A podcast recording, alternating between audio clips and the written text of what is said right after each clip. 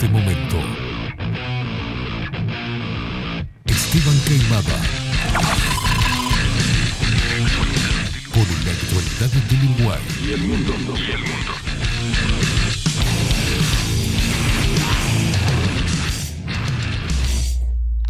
Bajo la lupa.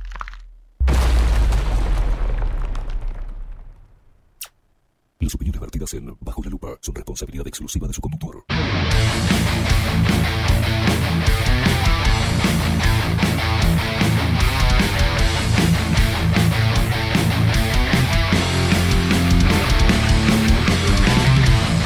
Muy, pero muy buenos días.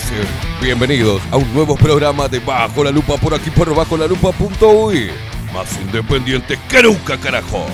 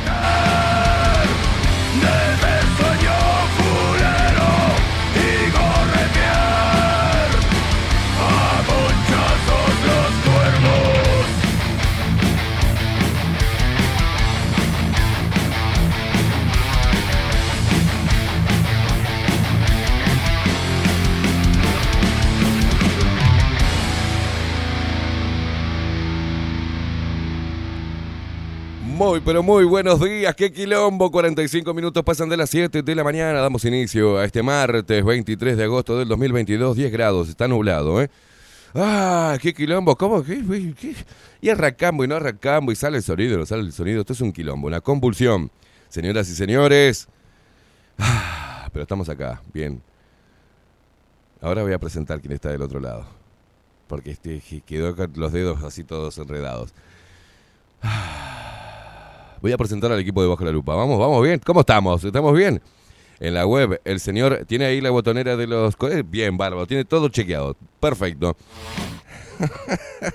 en la web, el señor Miguel Martínez. En la producción audiovisual, el señor Ramiro Piedra Buena. Nuestras voces comerciales, las mejores. Voy suave para que usted vaya. ¿eh? Nuestras voces comerciales, las mejores, las más profesionales, como la voz de Maru Ramírez. Hola, Maru. Hola, Maru. ¿Cómo estás, Maru? ¿Bien? ¿Tus cosas? Sale. Sí, la voz de Maru Ramírez. Le mandamos un abrazo a Maru Ramírez. ¿No quiere saludar, Maru? No salude, no salude.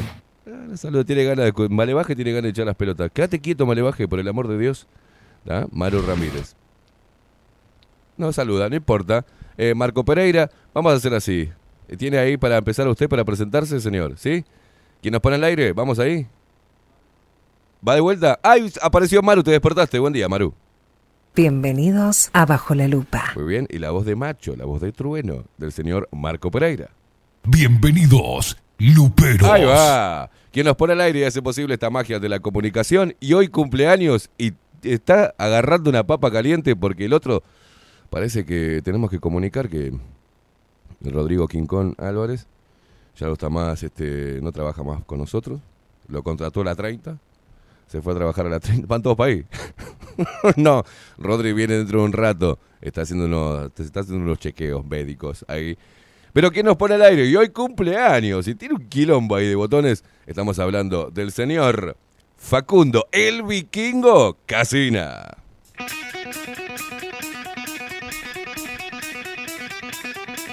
Vamos, Facu, rompela. Que suene fuerte esto.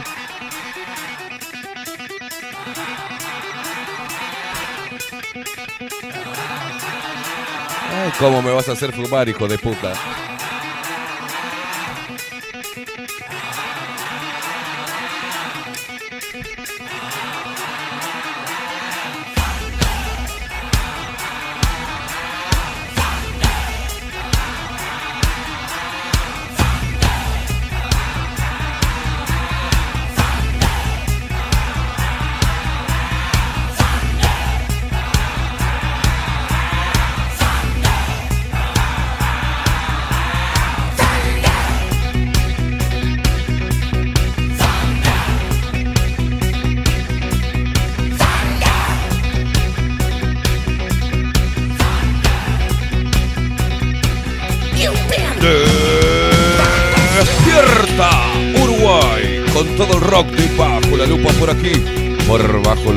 107.1.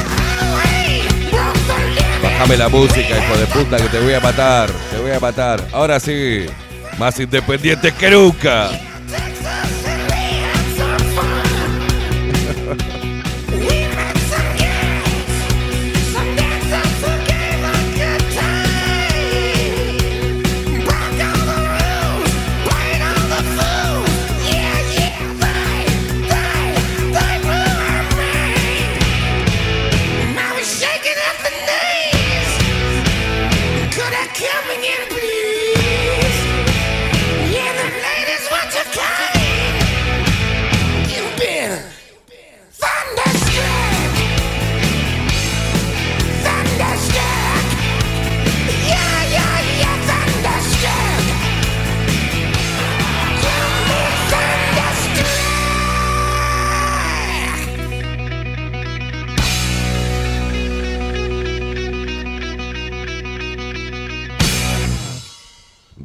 Sí señor, porque bajo la lupa trajo el rock a tus mañanas para que te levantes bien, intolerante, saltes de la cama, te pegues un bañulo, salgas a la calle y te ganes el pan de manera honrada, ponerle el pecho a las balas, papá. Y a vos, mamucha, haz lo que quieras. Levantate, pegate un bañulo, ponete linda y salí a la calle a ponerle los, papá, los pechos a las balas. Mm.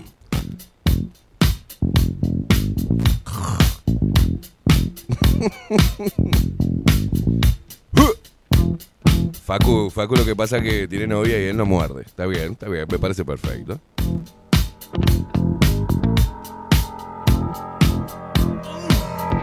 Vamos, vikingo.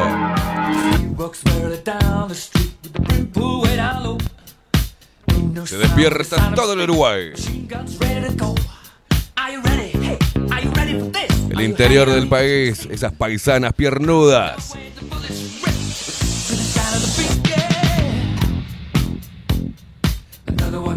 Se despiertan los uruguayos que están desparramados por el mundo, que nos escuchan a través y nos ven a través de bajo la lupa.uy.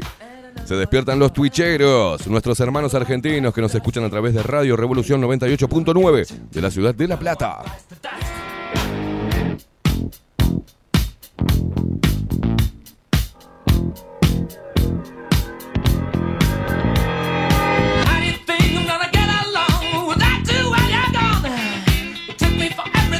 Se viene la fiesta el viernes, la fiesta Lupe Expresera en Tazú.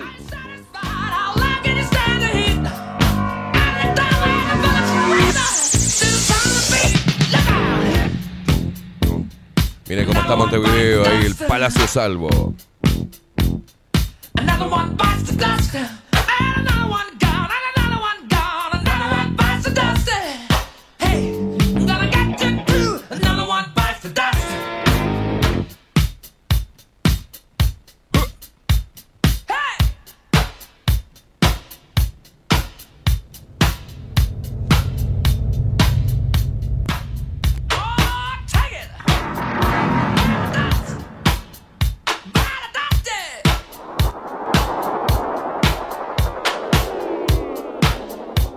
Vamos, Luperos.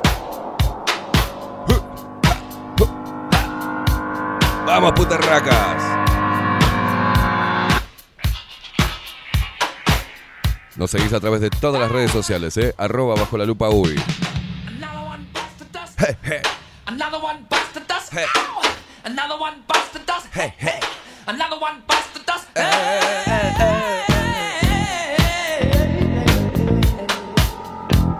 comunicás con nosotros a través de Telegram, arroba bajo la lupa uy. Nos encontrás enseguida, ¿eh? Si no, agendate en nuestro teléfono 099-471-356.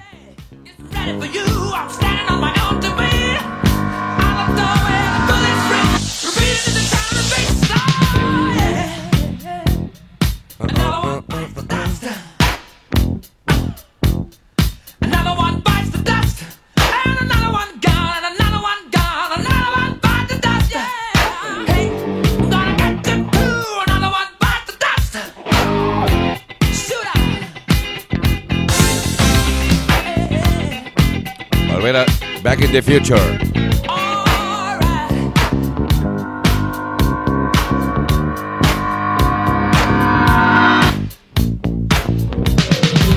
Te comunicas con nosotros a través de Telegram, como María Luisa, que nos dice, ¿qué nos dice? Muy buenos días, gente linda, Esteban, Rodrigo, Miguel y todos los luperos, luperitos y afines. Una pronta recuperación para Mara, que está jodida también Mara, ¿eh? se nos jode, se nos joden los luperos. Eh, apareciendo el sol, dice un abrazote para Camelia, que nos estuvimos comunicando. Mirá qué lindo, Lore también, buen día. Esteban, Facundo, Luperos, quien amor ilusorio, te envío un abrazo, dice, es lo que tiene el amor. Alborota la sangre y hay que chequear qué, qué está sucediendo. ¿Cómo sabe que es un análisis de sangre y de orina? Lo chequeo normal, ¿eh? eh King Kong viene en un ratito nada más, pero estamos en la semana de la nostalgia, en el mes de la nostalgia y volvemos al futuro.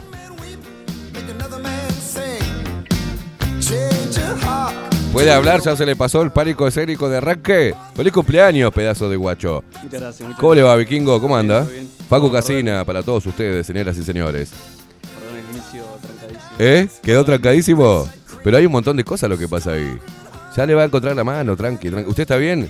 ¿Qué se qué queda? ¿Cuánto cumple? 27. ¿27? Un pibe. Un guacho.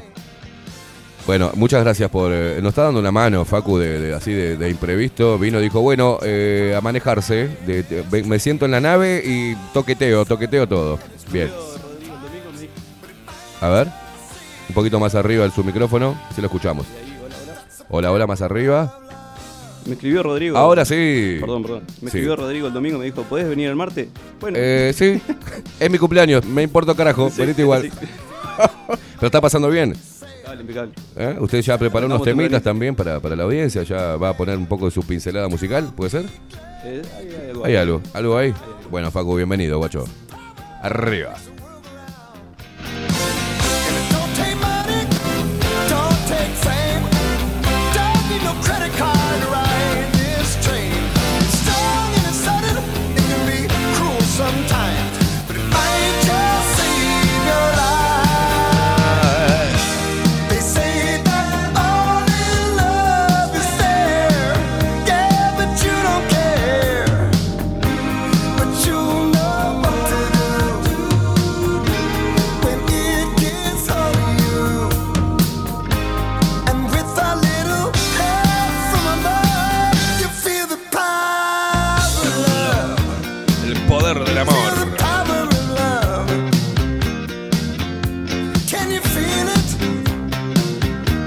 Bueno, atención, ¿eh?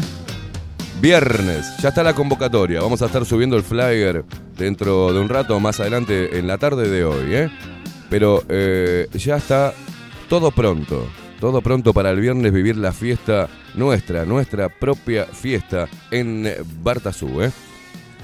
El próximo viernes, 22 horas, ya te voy tirando datitos. Está confirmado los hermanos Rolandi, ¿ah? Bruno y Adrián Rolandi de Gatos Callejeros tienen una banda que se llama La Rolinga, que va a estar haciendo covers del rock que sabemos y conocemos nosotros, clásicos del rock. Va a ser un show espectacular. Y eh, Juan Casanova está corriendo porque tiene mucho laburo, pero Juan quiere estar haciendo un eh, acústico para todos los luperos y expreseros. Vamos a tener, si Dios quiere, dentro de un rato me confirma Juan Casanova eh, con un acústico para amenizar, ir eh, tomando color la noche y después eh, la rolinga con todo el rock, todos los covers en escenario hasta la una y media de la mañana. La convocatoria es a las 10 de, la noche. Ya vamos a estar pasando el flyer con todos los detalles. ¿tá? Y después del show de la Rolinga hasta las 5 de la mañana con eh, la música de Tazú para bailarnos todo. Hasta las 5 de la mañana. Así que no sé cómo vamos a terminar el, el- el sábado. El sábado, Perifar Flex para todo el mundo. Un saludo a la gente de Perifar que le estamos haciendo publicidad. Eh, la entrada, mirá, ya te digo el precio de la entrada, 400 pesos con una consumición. Es recontra barato, loco, para dar una mano a los, a los músicos también y a Bartazú. 400 mangos. Con una consumición que ya es mucho, es casi que vas a pagar el trago nomás para entrar, ¿eh? Eh, entradas anticipadas, yo te paso, te voy pasando el número de teléfono, pero después lo vamos a subir formalmente, ya te aviso, está todo cocinado ya, ya está todo cocinado. 0, 9, 1, 2, 7, 5, 9, 5, 2. Repito, 0, 9, 1, 2, 7, 5, 9, 5, 2. Ahora lo voy a subir al canal para que vos ahí le mandes un WhatsApp y eh, compres tu entrada anticipada. 400 mangos, nada, con una consumición. El viernes a las 10 de la noche, Bartazú. Eh, vamos a estar subiendo el flyer dentro de un rato nada más a la tarde para que vos puedas reservar tu entrada y no te podés perder, ¿eh? Porque es la única vez que nos vamos a juntar. Después veremos si hay otras más, pero esta es una noche especial que vamos a hacer para toda la audiencia y los músicos amigos de Bajo la Lupa y de 24-7 Express. Repito, 091-275-952. Viernes, 22 horas, Tazú. Eh, la rolinga, el show y después música hasta las 5 de la mañana. Vamos a bailar todo, nos va a doler todo el cuerpo el sábado. Pero está para, para confirmarse Juan que está haciendo todo lo posible, tiene un show dentro de muy poco. Está corriendo, pues dice, Esteban, quiero estar ahí con los luperos, quiero hacer un show íntimo, acústico para todos, para todos ustedes, porque eso es parte de la casa, parte de la familia. Juan Casanova, te mando un abrazo. Juancito, gracias por todo el esfuerzo que estás haciendo. Facu, ¿estás invitado? Usted y su novia están invitados para el próximo viernes. ¿Ah? Para festejar su cumpleaños. Y festejamos el cumpleaños de Facu también. Mira vos. ¿Eh? ¿Eh? Perfecto, perfecto. Te subimos el flyer en horas nada más. Peter Gabriel.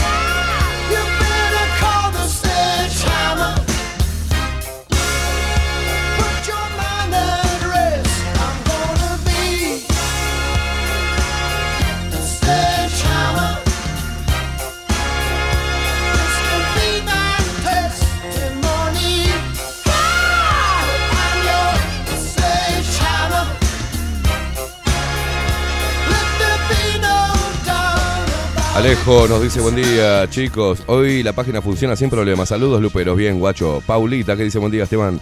Rodri y Facu, el viernes estamos moviendo el esqueleto. ¡Vamos!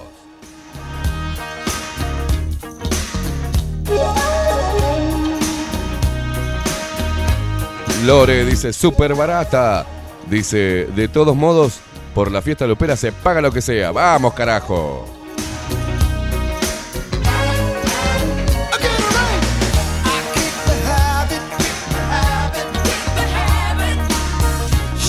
Agarren, eh, agarren. eh, después le voy a pasar en el. Cuando venga Rodri, le, vamos pasando el número en el, en el Zócalo ¿tá? para que ustedes tengan ahí. 091-275-952. Ahí se comunican por WhatsApp este, y reservan su entrada, que le van a explicar cómo hacerlo. Después se va a vender también entradas en la puerta, no hay problema, ¿eh? No hay drama. Para aquellos que no quieren hacer un... Vas a estar en la puerta, pum, podés ir a pagar la entrada y ya está. Y te vas con el ticket, con la consumición, te tomás una birra, te tomás lo que vos quieras. Pedís en la barra de Tazú, que nos espera el próximo viernes a las 10 de la noche, a las 10 de la mañana. A decir. A las 10 de la mañana nos van a tener que sacar cuatro, cuatro patas.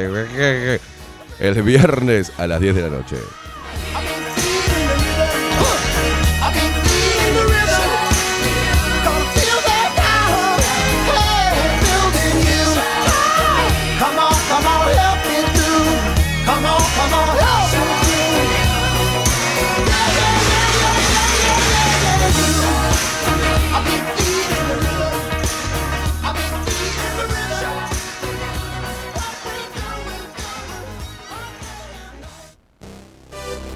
Uh. La música del recuerdo. De la mano de Paco el Vikingo Casina.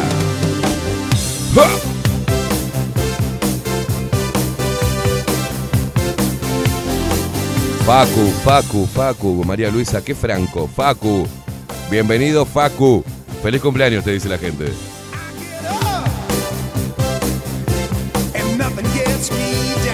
Ana Carela, buen día, Esteban, equipo, feliz martes, gracias, guacha, igualmente para vos. Alejandra dice, buen día, Esteban, y bienvenido, Facu, Coco Leite, feliz cumpleaños, Facundo. Muy buenos días, despierta en silencio, Uruguay. Eh, no sabes dónde te metiste, dice Coco. Callate, Coco. Bien, Nahuel, poniendo el número ahí, eh, 091-275-952. Es el teléfono para reservar tu entrada.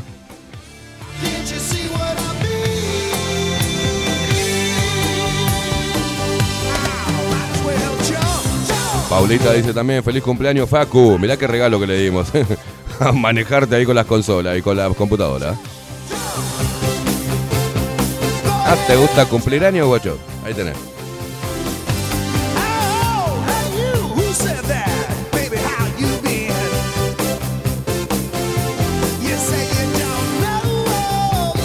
Alejo dice, me olvidaba, dijo la Ale que ayer los estuvo esperando con las calzas retro para la temática. Las de Winner Gym, no pudimos ir con Rodri. Pero anduvo la India por ahí, así, moviendo, moviendo las cachas. Muy bien, ¿eh?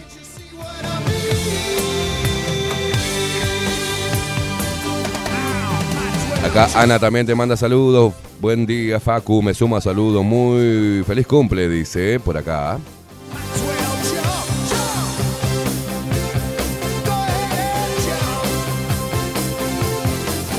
Enrique dice, buen día Esteban, con mi negra no podemos ir, pero eh, estamos organizando la fiesta Baby Lupera para que los luperitos se puedan quedar. Mil mangos en la entrada con una consumición de Ritalina para mayores de 4 años.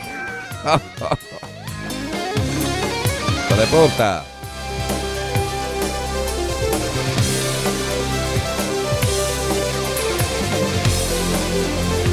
Coco Leite dice, listo, ya tengo entradas para revender, pasá mi número. Cállate la boca, torrante. Ale dice, buenas, buenas, feliz cumple, Facu. Y el viernes estamos ahí.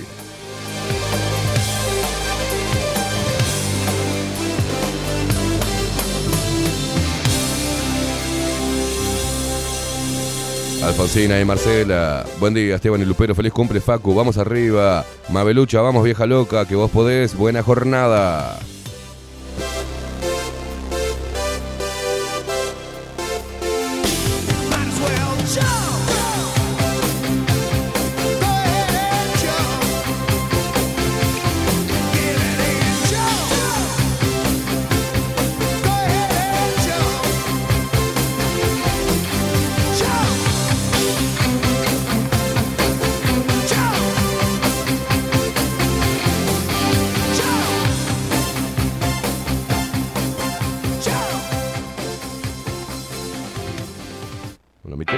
Teléfono es un quilombo.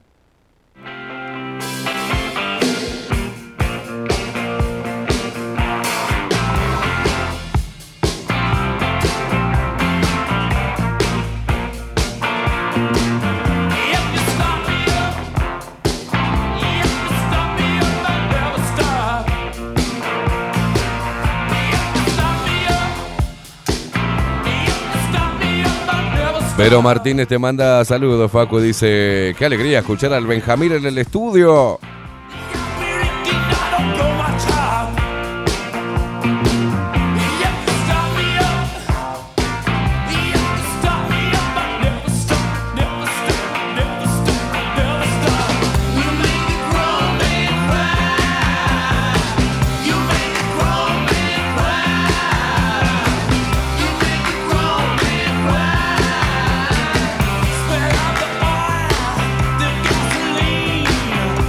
Recordá, eh, próximo viernes, dejada, eh, ya, eh, la agenda, dejala libre. El viernes, 22 horas en Bartazú, la fiesta lupera, sí señoras y señores. Vamos dentro de un ratito confirma Juan si puede estar con, nosotros. Está enloquecido porque quiere estar ahí arriba del escenario haciendo un acústico. De poder hacerlo, la convocatoria es a las 22 horas. A las 23 horas más o menos arranca Juan con un acústico para todos los luperos. Y después a las 12 r- la rompe toda y viene arriba la Rolinga, los hermanos Rolandi. Eh, haciendo esos covers que a vos te gustan, del rock. Después termina la Rolinga, DJ y joda hasta las 5 de la mañana, señores. La entrada a 400 mangos, con una consumición ya. O sea que vas a pagar el trago, a disfrutar de música en vivo y de reunirnos todos nosotros con la música que nos gusta, con un ambiente re lindo, con toda la audiencia hermosa que tenemos. Las entradas anticipadas las sacás eh, al 091-275-952. Igualmente, más tarde vamos a estar subiendo el flyer de la convocatoria para que podés invitar a quien quieras. ¿eh? Podés invitar a tu novia, a tu novio, a tu hermana, a tu hermano, a tu prima, a tu vieja, a un amigo, a lo que sea. Pero esta, este viernes se, quema todo en Bar Tazú, Tazú Bar. Ya sabes, ¿eh? Después no me preguntes.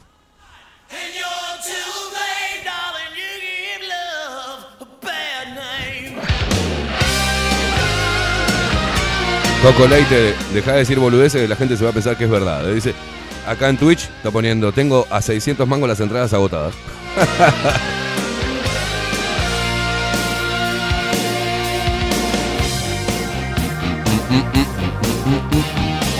Alejandra Guillén, eh, buenos días Lupero, ya le escribí a WhatsApp para comprar cuatro entradas, dice, buena jornada para todos. Bien, guacha.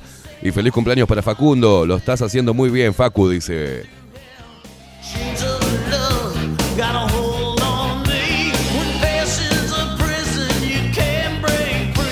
Alberto Scarbone, good morning desde Pompano Beach, Florida presente. Bien, guacho, un abrazo para vos. Bueno, Vero también dice, a romperla, el viernes estoy ahí, más te vale, guacha.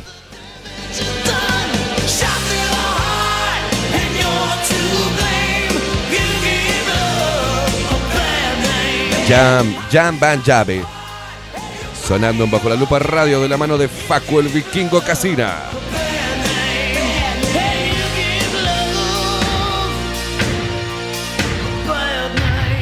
Mandamos mucha suerte a Rodrigo Quincón Álvarez que está firmando contrato con la 30, me parece.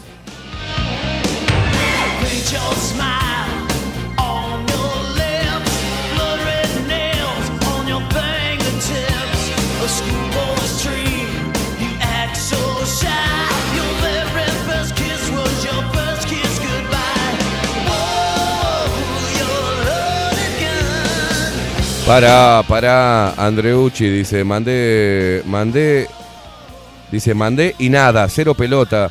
Pará, ya le estás mandando, son las 8 y 10. ¿Sabés la cantidad de mensajes que va a tener ese teléfono? Pará un poco, ya te van a contestar, vieja. Te calmás. Andreucci dice, el, el, el 092 es, mandé y nada, cero pelota. Pará un poco, Andrea, pará. Son las 8 y 10 de la mañana. Pobre tipo, ¿sabés todos los mensajes que va a tener que recepcionar? Cálmese un poco, aguanté.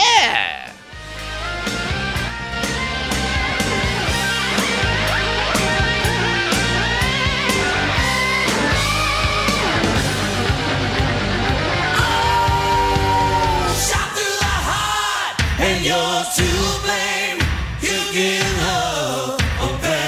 Claro, no se hace impaciente, Andrea dice, pará.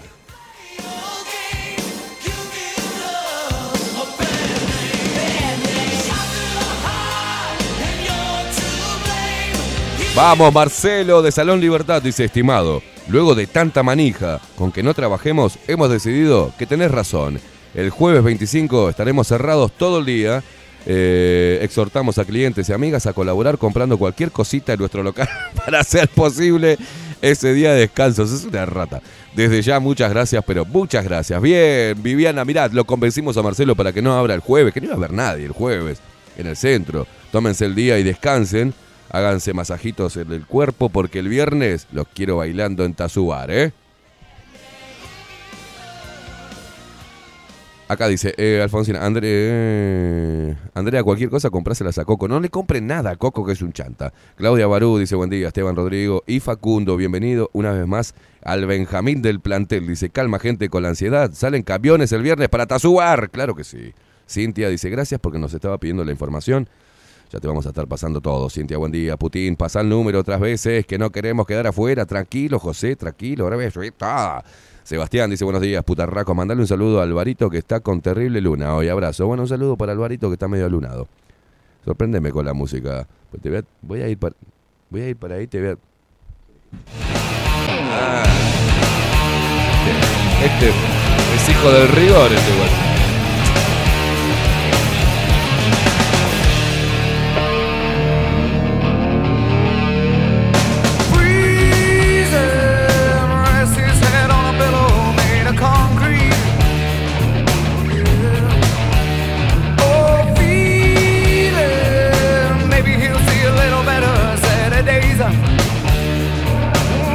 Paren un poco, paren un poco que me están mandando también los que ya me conocen y tienen mi teléfono. Me están mandando mi teléfono, es un quilombo, la computadora, los mensajes. Quiero, quiero entrada, quiero cosas, que paren un poco.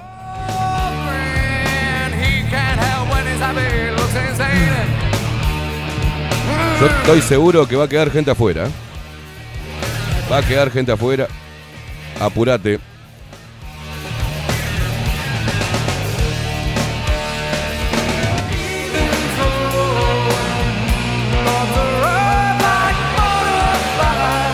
Daniel Ferrari dice, buenos días, Luperos, bienvenido a Facu en su cumpleaños.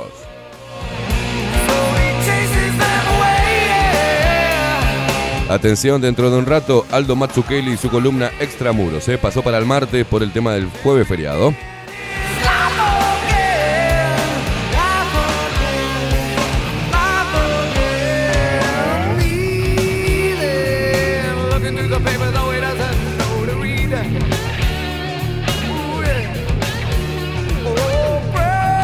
Dice Andreucci, claro, que es obvio que se queda gente afuera. Y bueno, ya buscaremos después. Si se queda mucha gente afuera, haremos otra. Veremos si se puede hacer otra en un lugar más grande, con más capacidad y hacemos un terrible quilombo.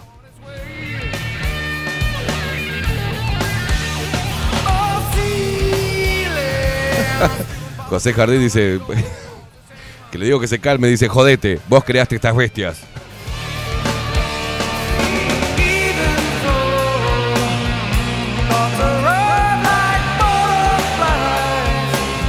Ay, Vero, no rompa los huevos, no vas a quedar afuera, hinche las pelotas. Ah, puta madre. Por favor.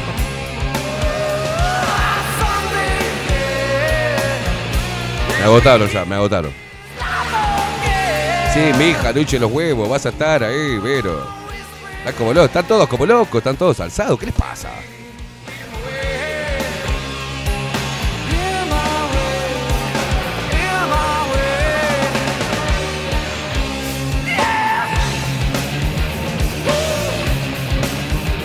Víctor Palleiro. Esto no, esto estoy leyendo mal, boludo. Estoy leyendo cualquier cosa acá.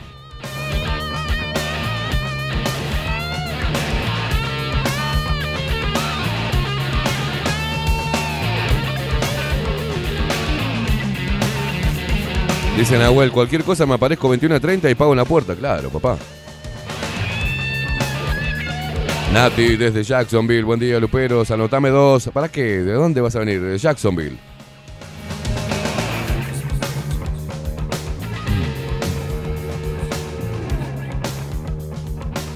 Nati, si te venís desde Jacksonville, sin Richard, solamente para bailar conmigo toda la noche, rock and roll, de repente te guardo la entrada.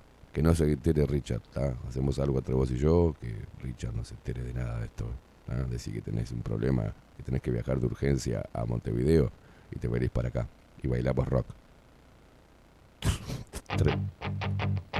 Que no se entere Richard.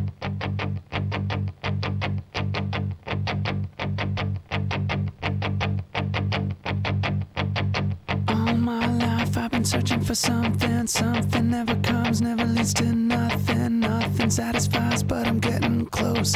Closer to the prize at the end of the rope. All night long I dream of the day when it comes around and it's taken away.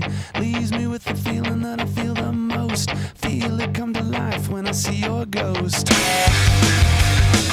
Calm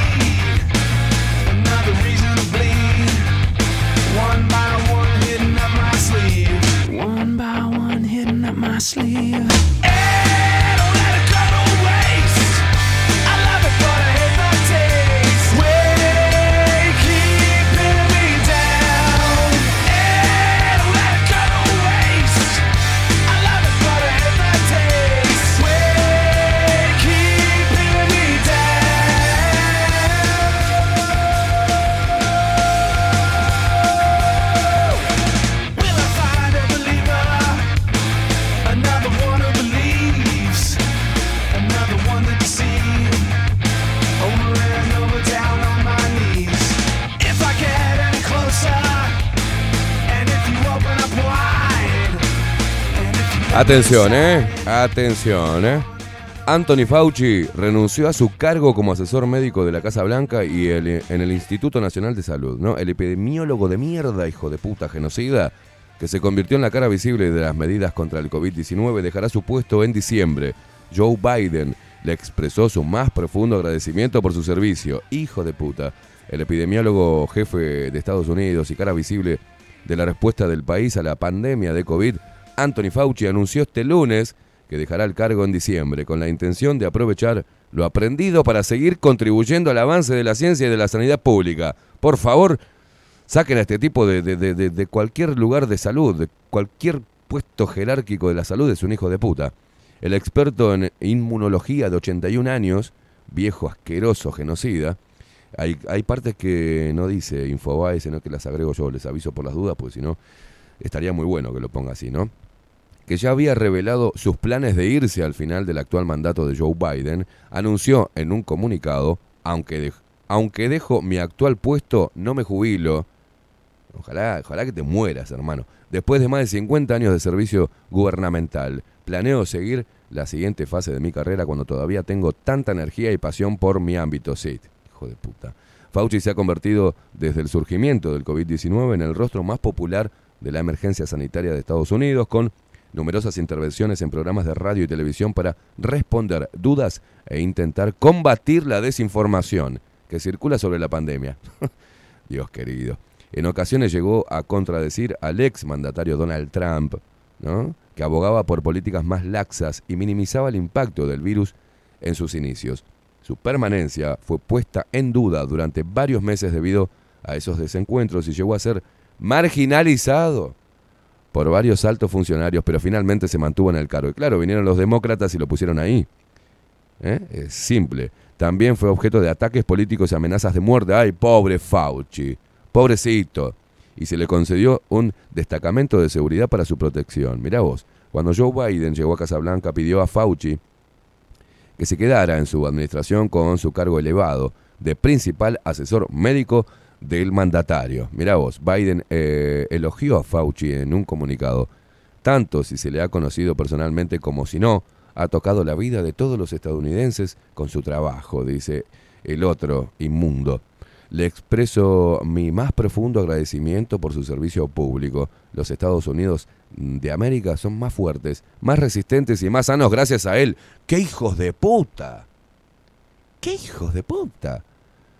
el actual inquilino de la Casa Blanca, ya había colaborado con Fauci durante su etapa como vicepresidente, ocho años en los que el país norteamericano preparó estrategias para responder a virus como el ébola y el, o el Zika. El médico ha sido director del Instituto Nacional de Alergias y Enfermedades Infecciosas y jefe del Laboratorio de Inmunoregulación de NIAID. Fue uno de los líderes de la respuesta federal al VIH-Sida y otras enfermedades infecciosas, incluso antes de que el coronavirus llegara. Mirá vos. Bien, le mandamos una- un, un abrazo enorme a Fauci y le agradecemos la salud de, ¿no? que fue él el que evitó que muriesen eh, miles y millones de personas en el mundo. Mirá vos qué hijos de puta. Poneme música, Facu, porque si no me, me voy a volver loco ya de temprano. Ya arranco mal, ¿eh?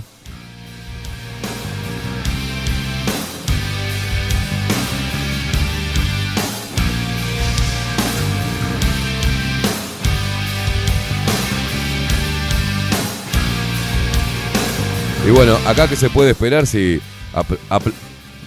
despidieron con aplausos al tránfuga de placeres en el Parlamento, por ejemplo.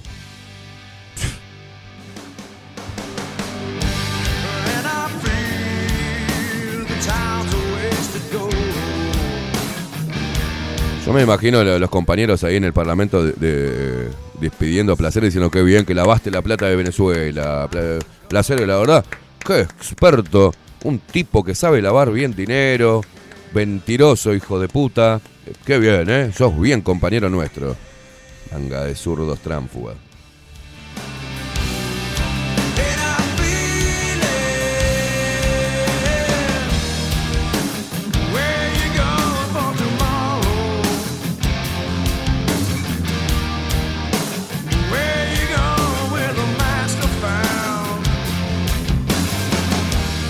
Música de la mano de Facu el Vikingo Casina, que cada uno de lo- tanto Rodri tiene su estilo y Facu tiene el de él y lo está imprimiendo acá. Dice acá Chota Palusa. ¿Qué nombre te pusiste en Twitch, eh? Este Facu es de los míos. Todos los temas que puso los colgó al ángulo, dice.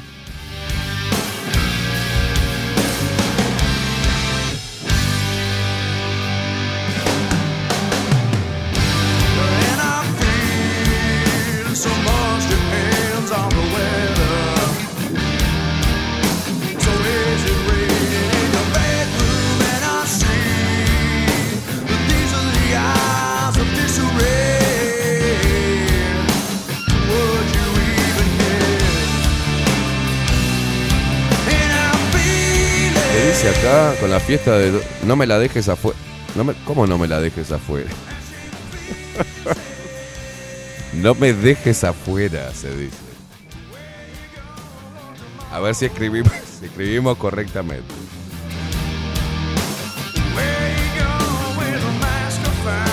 ¿Querés que te la deje adentro, papu? María Luisa González dice, buen día, muy bien, Facu con la música, feliz cumple para él. No, el que dice esto es Charles. Charles desde Miami, buen día, muy bien, Facu con la música. Feliz cumple para él, ¿eh?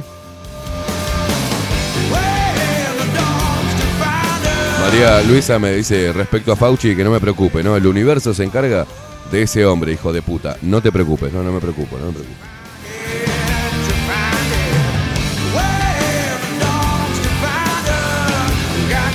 ojo que una coma, un artículo de más cambia todo el sentido de la frase. eh. Escriban bien, ¿no? No me la dejes afuera.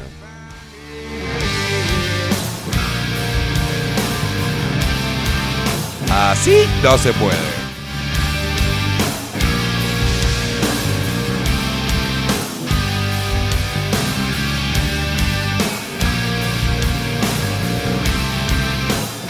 Estoy como medio contracturado. Necesito oh, unos masajitos acá en la. Bueno, ¿no? No, no te pedía Facu. Tranqui, tranqui.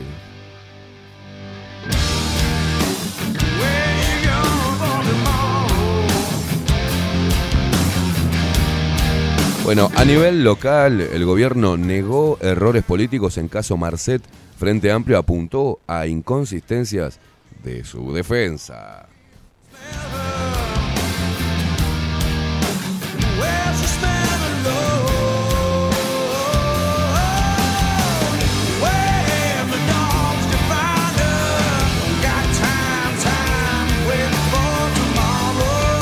Bueno, mirá, ayer hablábamos de los sindigarcas. Profesores y estudiantes paran este martes, ¿eh? 24 horas. Mirá qué sindicatos adhieren. Bueno, ahora yo te lo digo. Eh, ya te lo digo. La Federación Nacional de Profesores de Educación Secundaria, FENAPES.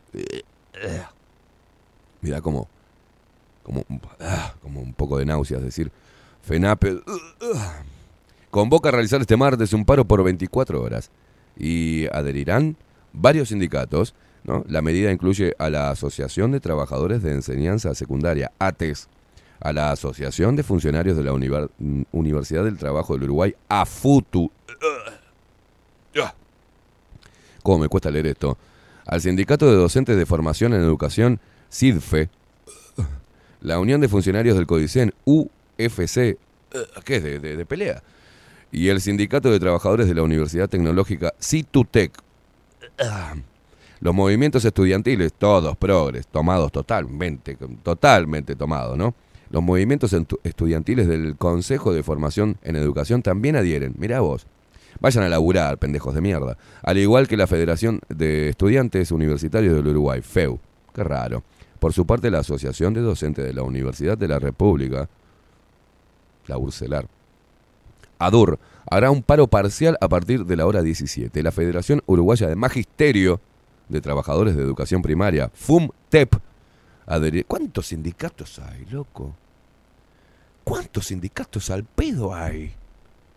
Adherirá al reclamo, pero no parará en sus actividades. Bueno, mira vos, el paro se enmarca en rechazo a la reforma educativa que lleva adelante la Administración Nacional de Educación Pública. Qué raro, qué raro que los sindicatos de la educación paren y metan la, el palo en la rueda cuando se quiere hacer una reforma.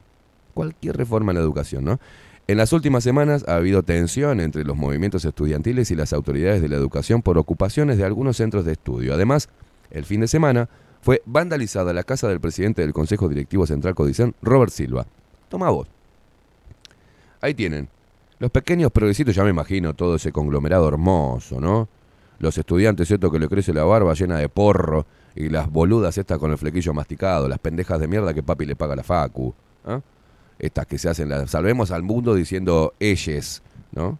Se piensan que va a salvar la, maldad en el mundo hablando con la estas pelotudas, descerebradas del orto. ¿ah? Y los pendejos mangina, ay sí, porque ahora son todos así, ¿viste? Hablan todos sí, porque hay que desconstruirse, porque el machismo también reconocemos y empatizamos con nuestras compañeras mujeres, personas sintientes. Pero anda la puta que te parió. Qué bárbaro, ¿eh? Qué país que no sale más de este pozo. No sale más.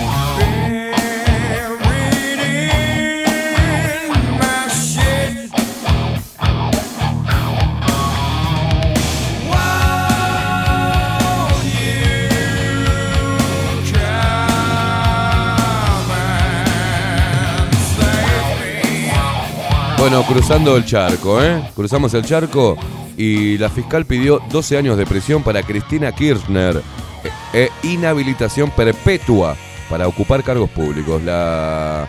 Acá, voy acá.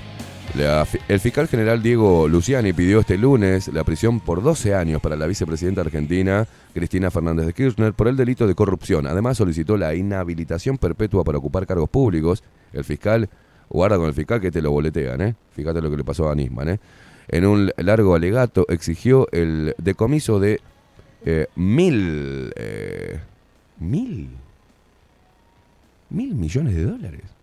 Monto en el que, según estimó su par Sergio Mola, se defraudó al Estado. Ese monto está calculado a un dólar promedio entre el valor de la divisa estadounidense tanto en la primera y última de las licitaciones analizadas y se solicitará su actualización. En otra enérgica exposición, En el tramo final de la etapa de alegatos ante el Tribunal Oral en lo Criminal Federal, Luciani consideró que el actual vicepresidente y los demás acusados llevaron adelante la mayor maniobra de corrupción que se haya conocido en el país. Y, en esa línea, acusó a la dos veces presidente de Argentina de actuar con ánimo de lucro y codicia. Los párrafos más críticos del fiscal se los dedicó a la ex mandataria, a quien acusó de haber defraudado las expectativas de los ciudadanos que la votaron y a quien le espetó el haber demostrado desprecio hacia la ciudadanía en general y hacia los ciudadanos de Santa Cruz en especial. ¿No? También antes de pasar al peritorio, el fiscal le solicitó al tribunal que extraiga testimonios en relación a situaciones ocurridas durante el juicio, a fin, que, que se investiguen posibles delitos de acción pública que hasta aquí no habían sido tratados, como la supuesta participación de las empresas Petersen y Esuco en los hechos. En la última parte de su alegato, el fiscal pidió tiempo para las últimas reflexiones y consideró que se intentó esconder la corrupción y que en los últimos años la corrupción dejó de ser un tema de agenda política porque se optó por eludirla. El fiscal buscó eh, achacarle que antes de ser presidente Alberto Fernández se hubiera referido en forma crítica en público a supuestos temas de corrupción vinculados a la gestión kirchnerista, sobre todo eh, después de la detención de José López, y que en el juicio al que fue convocado hubiera declarado en distinta dirección. Momentos después de conocerse los pedidos de prisión, el presidente Fernández transmitió hoy su más profundo afecto y solidaridad hacia la vicepresidenta a la vez que difundió desde sus redes sociales un comunicado oficial del gobierno en el que se repudia la persecución judicial en su contra. Hoy es un día muy ingrato, dijo este macaco, para alguien que, como yo, se ha criado en la familia de un juez, se ha educado en el mundo del derecho y enseña derecho penal hace más de tres décadas, escribió Fernández en su cuenta de Twitter y agregó, vuelvo a transmitir mi más profundo afecto y solidaridad a la vicepresidente Cristina Fernández, Fernández de Kirchner. Ahora, vieron cómo acá el Poder eh, Ejecutivo incidió eh, sobre el Poder Judicial con el tema de Recarey. ¿Cómo hacen comunicados del Poder Ejecutivo? ¿Ah? Cuando no deberían hacerlo, porque estamos en democracia y los poderes deben ser independientes y mantenerse de esa manera. Toda la persecución que se le está haciendo al eh, juez Recarey respecto a la suspensión de vacunación infantil y aparte a em, requerir información vital para la libertad de elección de los uruguayos a la hora de inocularse con un líquido experimental que trae consecuencias como por ejemplo efectos adversos, pidiendo la suspensión también de los niños, de la vacunación eh, e infantil, hasta que no haya información transparente sobre, por ejemplo, eh, el contenido de las vacunas.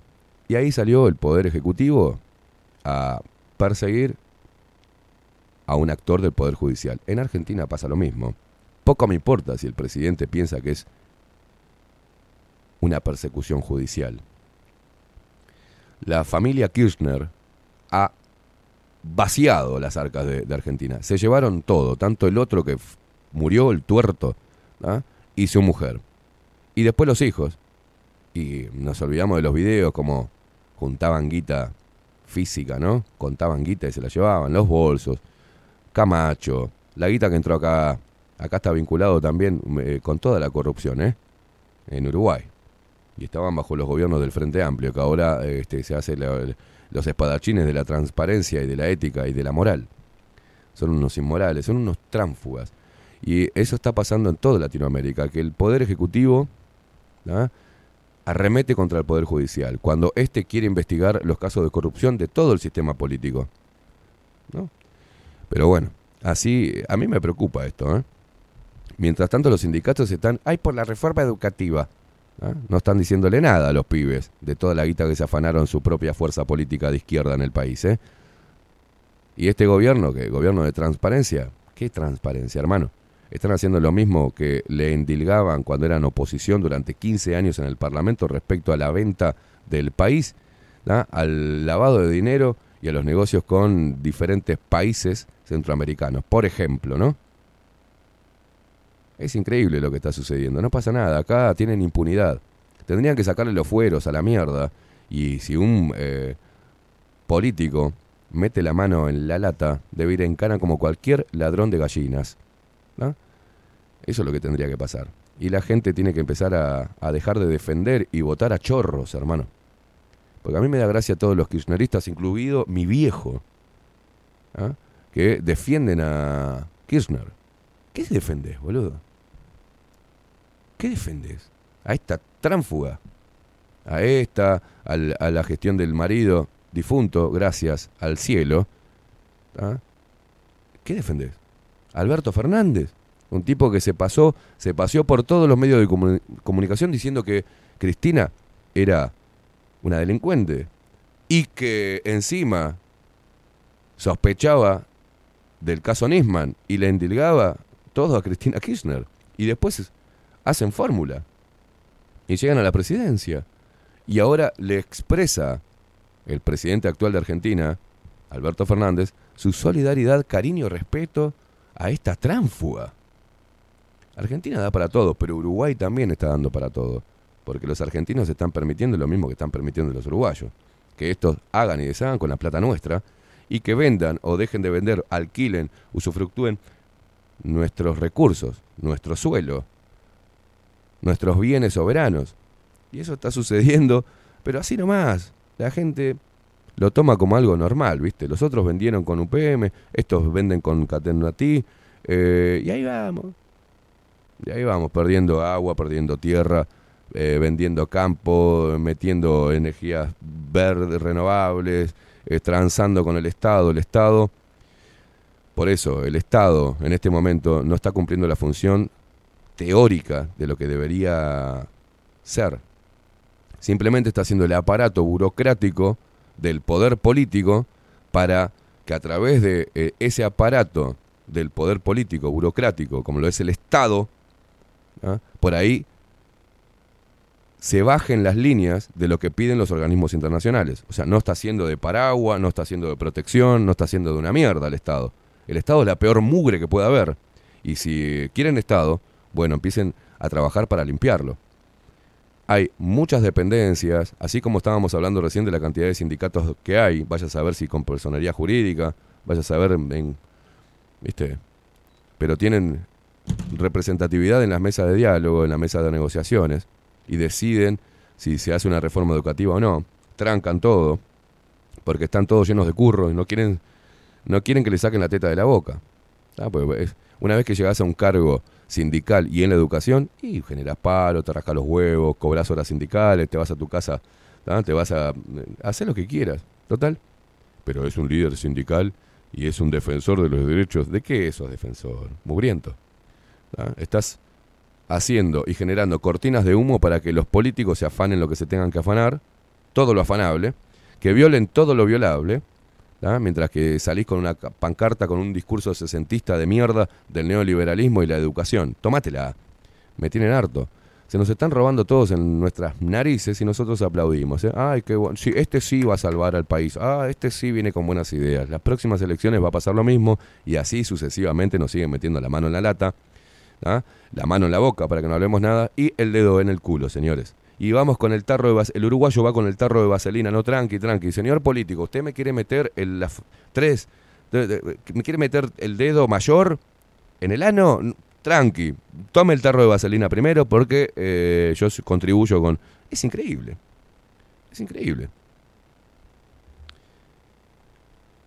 Nepotismo, acomodo, se afanan los dineros públicos, transan con, transan con los bienes que no son de ellos, que son nuestros, bienes soberanos. No tenemos derecho a nada, ni siquiera a reclamar, nos ocultan información, la prensa está sesgada, hace publicidad pelotuda, donde la gente se empieza a dar cuenta, te encajan en una pandemia, donde se empieza, siga dando cuenta, te encajan en un problema, un descontento social, donde se sigan dando cuenta y ahí lo, el aparato sindical es funcional al gobierno en oposición para generar quilombo, generan medio, en, la prensa todas las notas y van y los llaman a los sindicalistas, por qué se oponen y esto y las políticas neoliberales y liberales en la educación y pla, y pla de mantener y pla, pla de la soberanía y pla, y de las empresas públicas, pla, pla y el hambre y los pobres y el trabajo.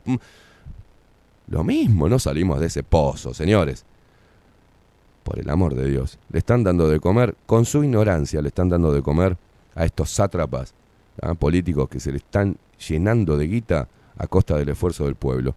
Y eso está sucediendo hace muchísimos años ante la vista cobarde de un pueblo que no responde, que no se para firme y que depende de... que la mira de afuera, pero está dentro. Una cosa rara, ¿no? Poneme música, Rodri. Eh, Rodri, Facu, porque acaba de llegar Rodri. ¿Ah? Poneme música, Facu, el vikingo Casina que está cumpliendo años en el día de hoy. En un ratito nada más se viene Aldo Mazzucchelli con su columna Extramuros.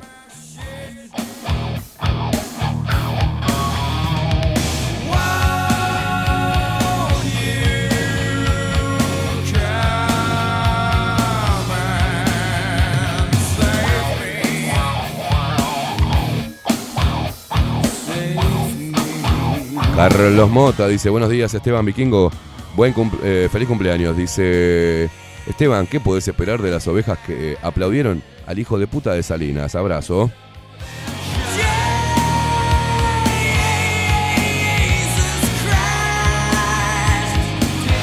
Juancito dice, no me digas que te escucha el tránsfuga de Charles Carrera. Buen día, Esteban, abrazo, Juancito.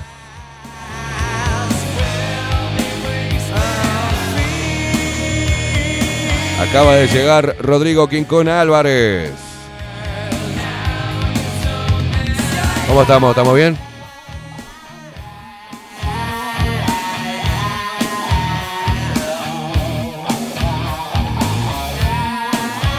Mariano, ¿qué dice? Buen día, Esteban y Rodri. Eh, Esteban, yo me acuerdo que en las elecciones de Argentina a Fernández eh, Alberto Fernández se paseó por todos los canales de TV dándole palo a Macri y Cristina, apoyando lo que decía Milei de los dos y después hizo fórmula. Es lamentable y asqueante los panqueques que son los políticos chorros. Después se quejaban de que Massa es un panqueque. Eh, son todos iguales, unos hijos de puta. Quería heladera llena los que lo votaron y terminaron comiendo polenta.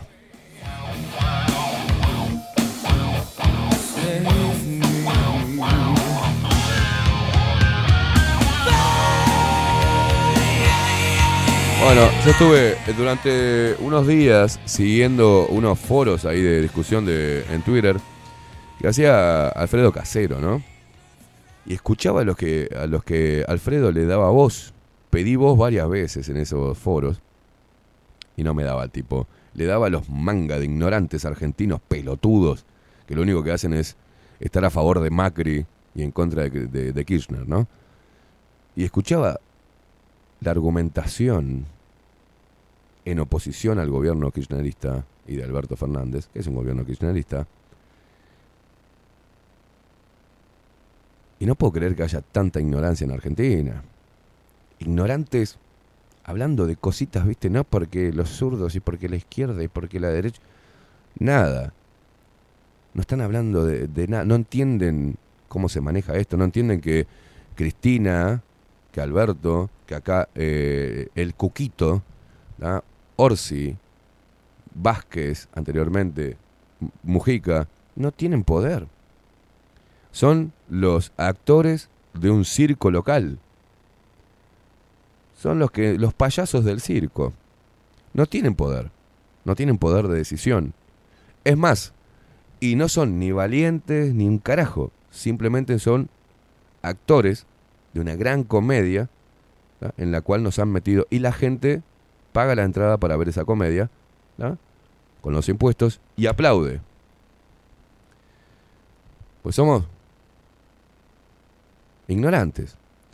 Pero ellos no tienen nada que ver. No tiene nada que ver Luis Lacalle Pou. Podría haber puesto. eh, podría haber puesto huevos y enfrentarse al poder económico mundial. Y bueno, tiene que tener mucho huevo para hacerlo. Y cuando sale uno que más o menos intenta poner un poco de huevo y está medio loquito, ¡prac! Enseguida, todo, toda la propaganda occidental lo tira por un costado. Y es un ser deleznable, racista, homofóbico, liberal de mierda, ultraderechista. Y ahí tienen. Y alzan a un líder de izquierda, como pasó, como en Chile, y el líder de izquierda le mete un puto, un, un trans, hacer política de transgénero, mete a una mina con un eh, ministerio de, la- de las victimistas del orto, se cagan todo lo cagable, mete más Estado, le da palo al que quiere progresar, y mientras tanto ellos son los que transan las cometas con los organismos internacionales.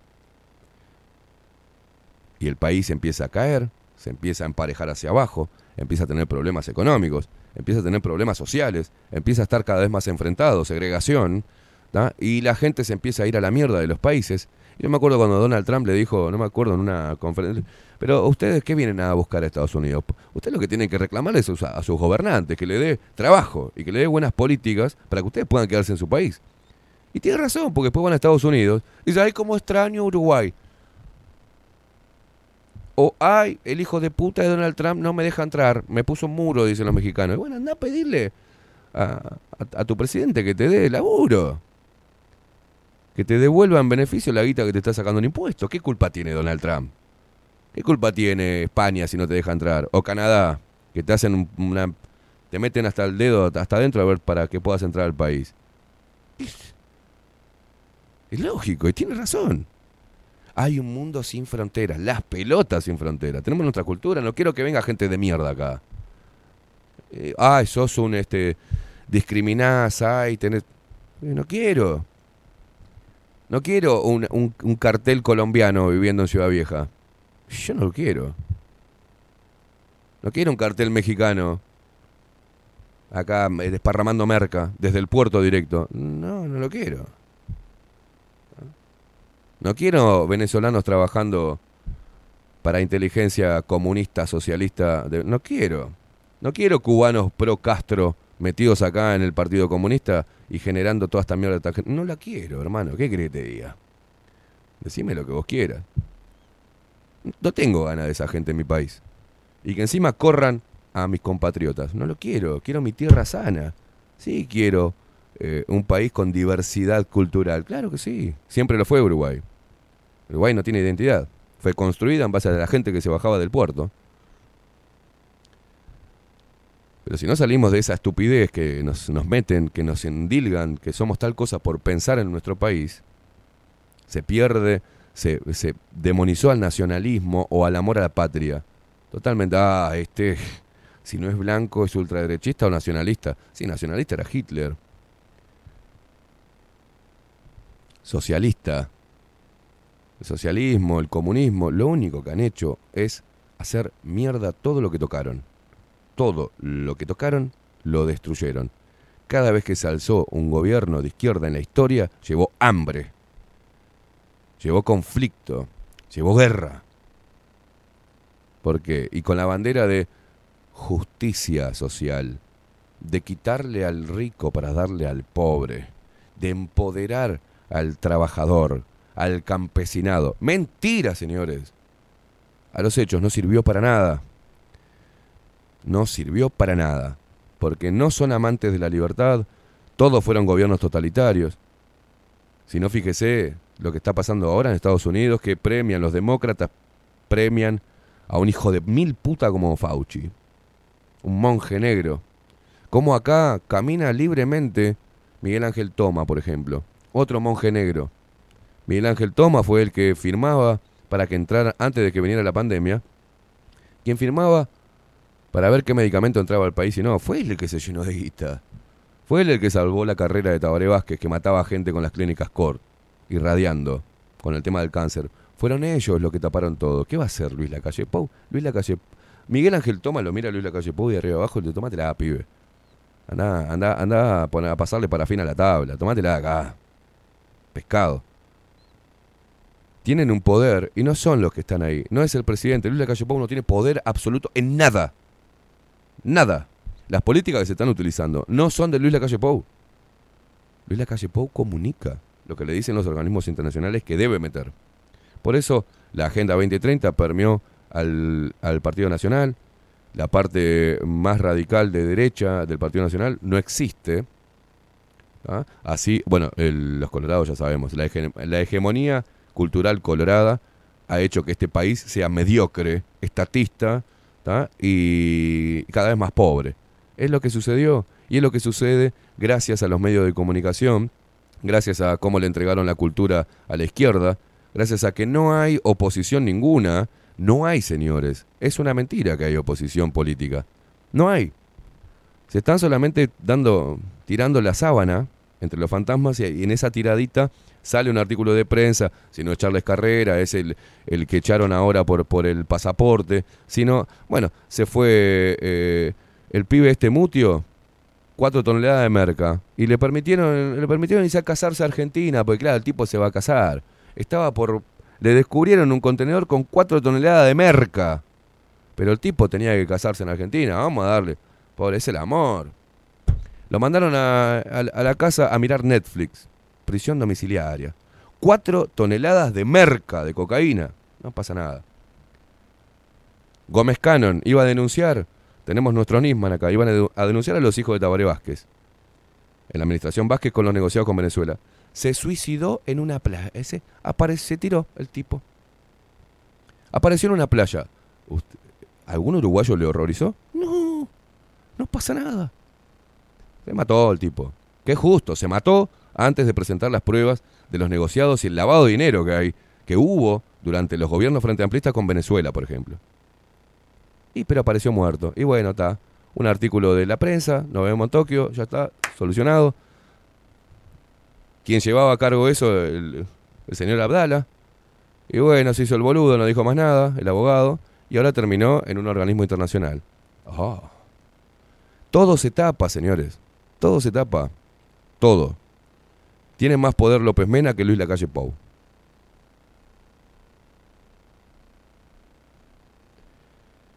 Sucede acá, en Argentina, en Chile, en todos los países. No gobiernan, poco pueden hacer los, los presidentes, poco pueden hacer las facciones políticas. Y encima, pudiéndolo hacer, deciden no. Deciden irse al centro, arreglar, hacer un poco de oposición para el Parlamento, para que pasemos 13 horas viendo a los diputados del orto intentando discutir que después en un cuarto intermedio solucionan, tomá la boda, dámela a mí, nos vemos, dale, ya hicimos el circo para nuestra, nuestro electorado, buenísimo, ya está, quedamos bien, dale, boludo, firmame ahí, sí, dale, vamos, vamos, vamos, transamos. Y nosotros como unos boludos diciendo, qué bien que estuvo la senadora Bianchi, qué bien que estuvo la compañera Mato, el amor de Dios, manga de ignorantes. Y ahí vamos. Y esta ignorancia lleva a que se aplauda al ministro de Salud, Daniel Salinas, por su gestión. ¿Qué gestión? No hizo nada. Lo investigó, acató a la OMS y metió y pinchó a gente a diestra y siniestra sin saber lo que tenía la vacuna. ¿Hay que aplaudirlo? Pero se lo aplaude. Bien, gracias, ministro de Salud, por salvarnos la vida. Allá Fauci se va, hace lo que quiere. Eh, Joe Biden dice, Fauci es un- salvó la vida y desde que está él y todo, cómo encaró la pandemia, Estados Unidos hoy está de pie. Ah, saludos a Fauci. Y así vamos. Aplaudimos a los genocidas, aplaudimos a los hijos de puta y votamos a los chorros, alcahuetes, peones del poder global. Por eso es que nunca vamos a entender qué es lo que sucede. Y por eso vamos a seguir peleándonos entre izquierdas y derechas, frente amplio, blanquitos, colorados. Y no vamos a salir de eso a no ser que la gente empiece a despertar de verdad y entender que son todos funcionales a una mierda sistemática que nos está aplastando. Nos está aplastando a todos, como país, como seres humanos. Y es momento de despertar, señores. No sé cuánto tiempo me llevará al menos contribuir a ese despertar. Creo que lo estoy haciendo. Hay que ponerse de espalda a todos los políticos. Hay que empezar a mirarnos a la cara y entender que se nos están llevando todo. Se nos están llevando nuestro esfuerzo, nuestra tierra, nuestros recursos, nuestros sueños, nuestra energía. Y encima nos están contaminando con medicamentos experimentales. 55 minutos pasan de las 8 de la mañana. Facu, llévame la pausa. A la vuelta se viene Aldo Mazzucchelli con su columna Extramuros. Es momento de despertar, señoras y señores. Despierta, Uruguay.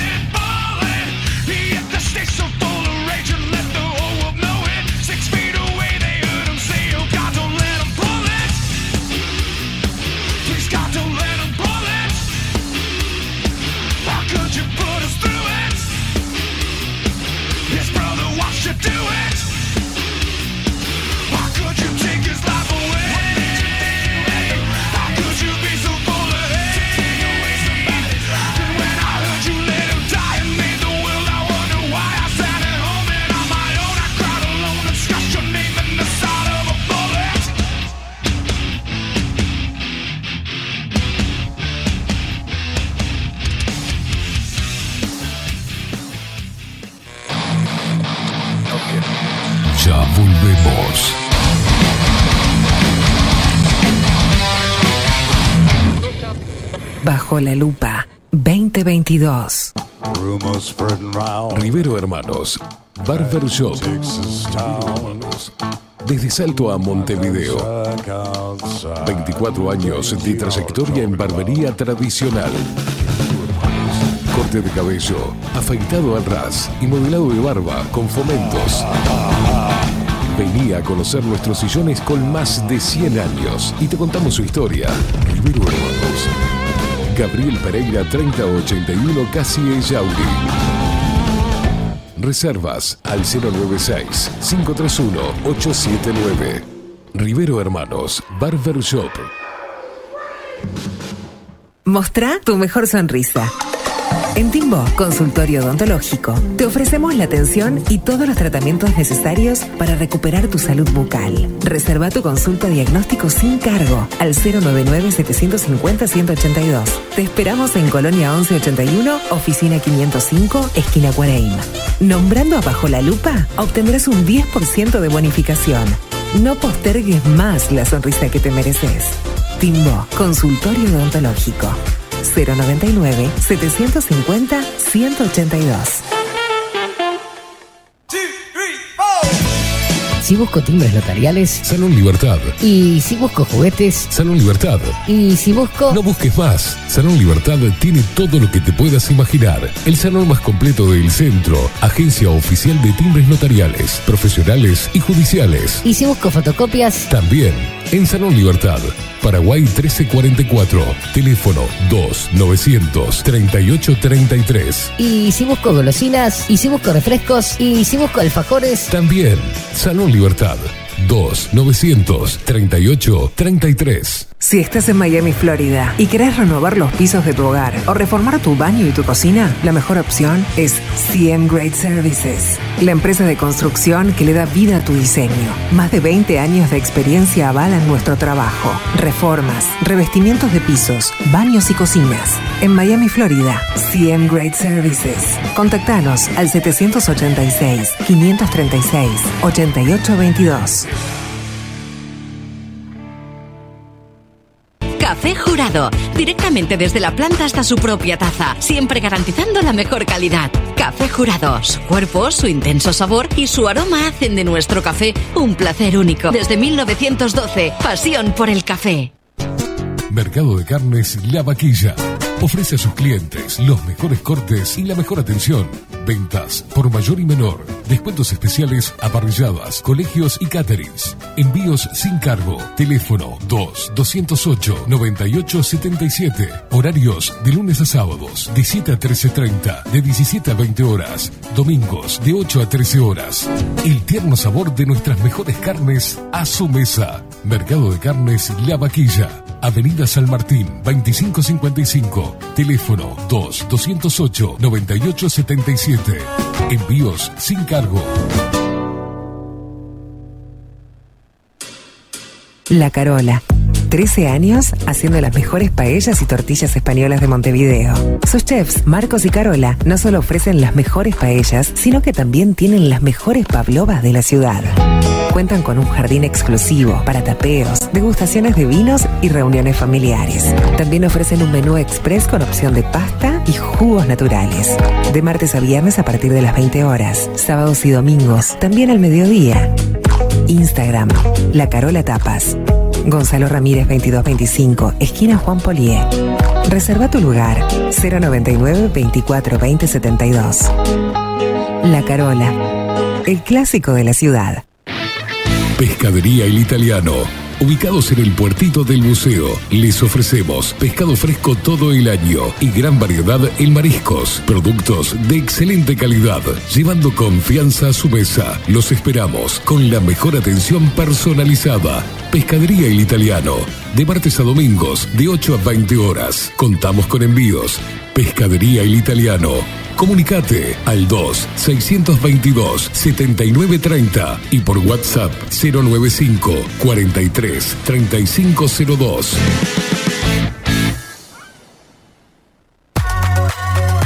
Mercería Las Labores.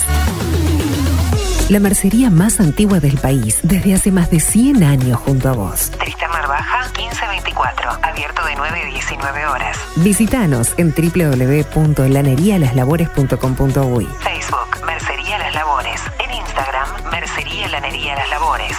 094-893-881. En artículos de mercería y lanería, lo que no encuentra aquí, no existe. Wolfer Contenedores.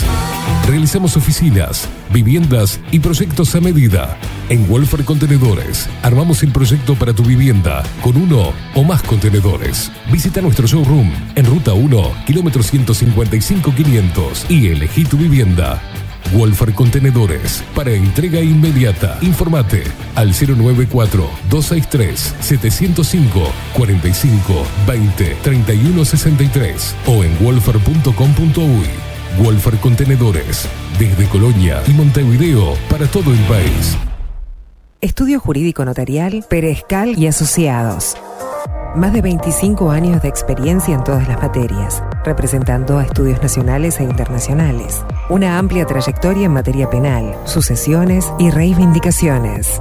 Más de dos décadas de experiencia recuperando terrenos ocupados. Torre Gorlero, oficina 20, 21 y 22. 099-309-319. Estudio Jurídico Notarial, Perezcal y Asociados.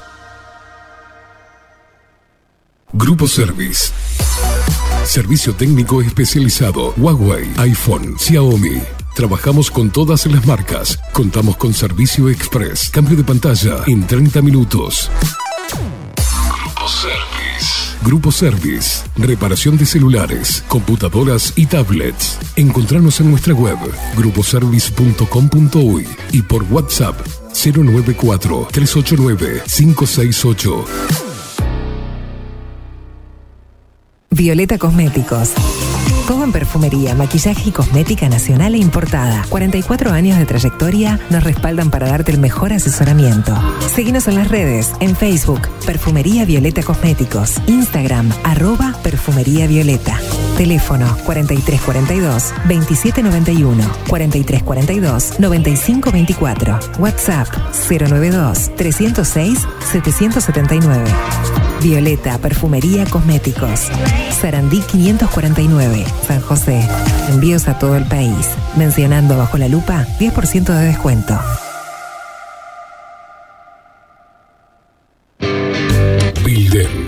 Transformación digital. Creamos la estrategia de transformación digital para que tu empresa avance y se adapte a los desafíos de hoy. Desarrollo y posicionamiento web, community management, planes de marketing digital. Bilden, transformación digital. Comunicate al 094 400 060 o escribinos a hola.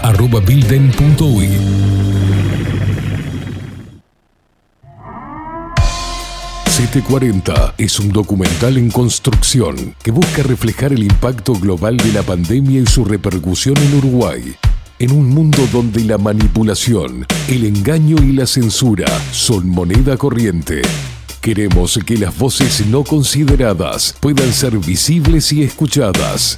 Necesitamos de tu apoyo para poder continuar. Comunicate 098-367-974. Visita nuestra web ct40.tv. Seguinos en Twitter e Instagram. Difundí, compartí. CT40. Forma parte.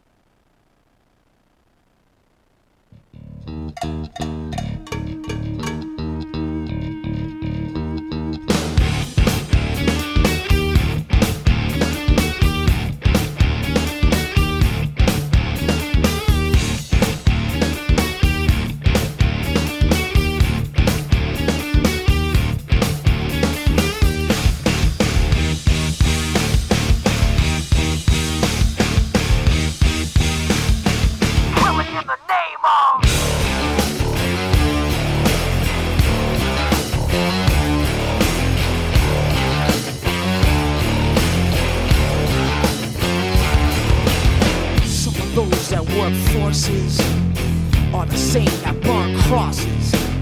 Some of those that work forces are the same that burn crosses. Some of those that work forces are the same that burn crosses. Some of those that work forces are the same that burn crosses.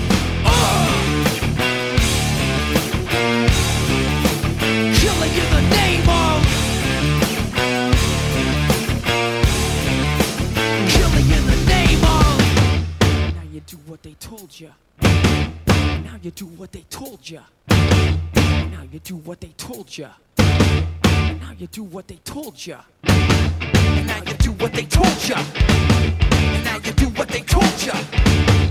Now you do what they told you. Now you do what they told you.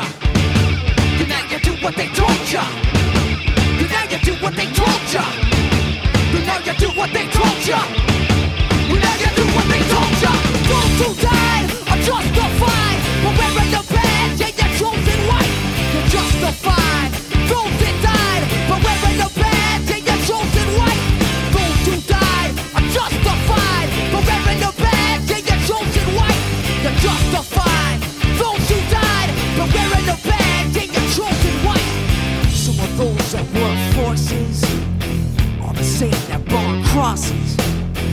Some of those that work forces are the same that burn crosses. Some of those that work forces are the same that burn crosses.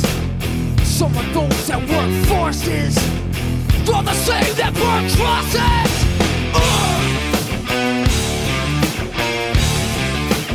Killing in the name of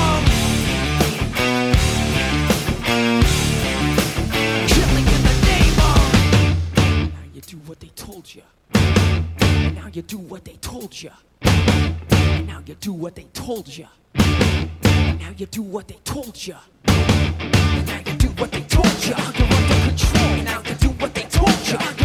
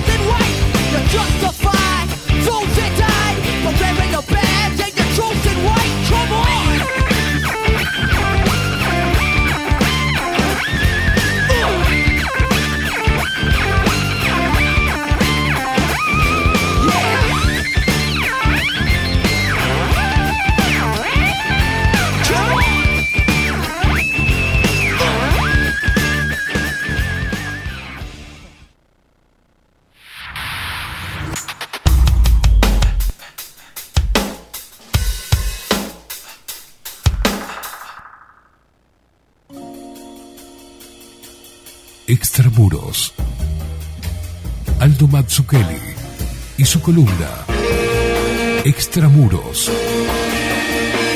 En Bajo la Lupa.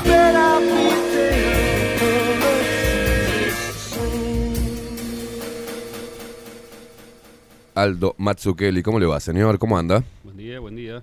¿Qué tal? Día martes. Inaugurando el signo de Virgo. Le damos la bienvenida al signo de Virgo. Muy bien. signo que no me cae simpático particularmente, pero bueno. ¿Por qué no te cae Hay simpático que, pasar por, Virgo? hay que pasar por él.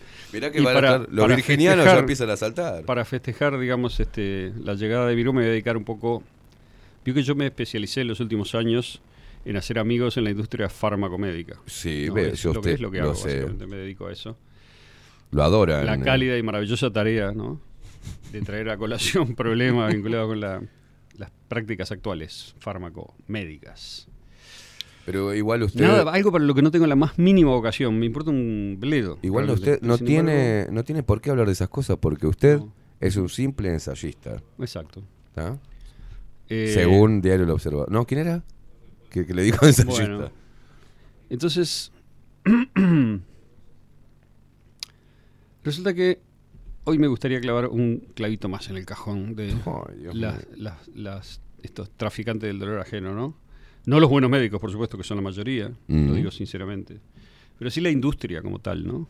Y sus concepciones de la salud como negocio. ¿Usted sabe lo que significa salud? Yo no sabía. Me puse ¿Qué a significa salud? ¿De dónde viene salud, no? Es interesante. La raíz etimológica de salud, es latina, por supuesto, es el adjetivo salvus. Salvus. Salvus. Que quiere decir intacto, a salvo. ¿Vio cuando decimos está a salvo? Sí. Bueno, quiere decir que nada lo tocó. Es muy curioso, ¿no? Que desde la antigüedad se refiere a alguien que nadie ha tocado, ¿no? O sea, como está intacto según vino de fábrica, por decir así, de la naturaleza, Claro. ¿no? Es decir, nadie lo intervino, por decir así. Y yo creo que es, es posible pensar rápidamente en todos los mecanismos del tipo de medicina que tenemos ahora como una, como una profunda intervención, a veces muy violenta, ¿no? En, Sí. su, en su condición, obviamente siempre con una finalidad que presuponemos que es buena, pero intervi- interviniendo los sistemas, su cuerpo, su alma. Este, y bueno, o sea que cuando decimos sano y salvo, sano de salud viene de intacto, ¿no? O sea, intacto y a salvo, salió sano y salvo. Bueno, yo creo que todo el curso de la medicina contemporánea se ha ido orientando hacia lo contrario, ¿no? Cuando hablamos de control como la palabra fundamental de todo lo que ha estado ocurriendo, una de las palabras, ¿no? Sí. Estamos hablando de eso, de intervenirte, intervenirte el cuerpo, controlarte, ¿no? Usar tu cuerpo como objeto, en lugar de ser una parte integral de tu ser, que no sabemos cuál es, o sea que no podemos expresar claramente si su condición es material o inmaterial. Hay una autopercepción que es claramente inmaterial y sin embargo también tenemos una dimensión material. Y creo que el intento de dividir eso es un problema siempre insoluble, filosóficamente, por, Mm. por el modo de la pregunta, pero no podemos entrar en esto ahora. Pero es como que la, la vida se ha convertido en el campo de, campo de despliegue, ¿no? De una cantidad de intervenciones, experimentos y tal, ¿no? Entonces el paciente es como que acepta esta entrega a la medicina, ¿no? Porque se nos enseñó como parte de, la, de, de una, un- una cuestión central de la vida actual, del modo de estar en el mundo, que es bueno esa entrega, es bueno entregarse a los médicos, a la medicina, a, lo que sea que te diga ese mundo, ¿no? Y a veces está bien eso, ¿no?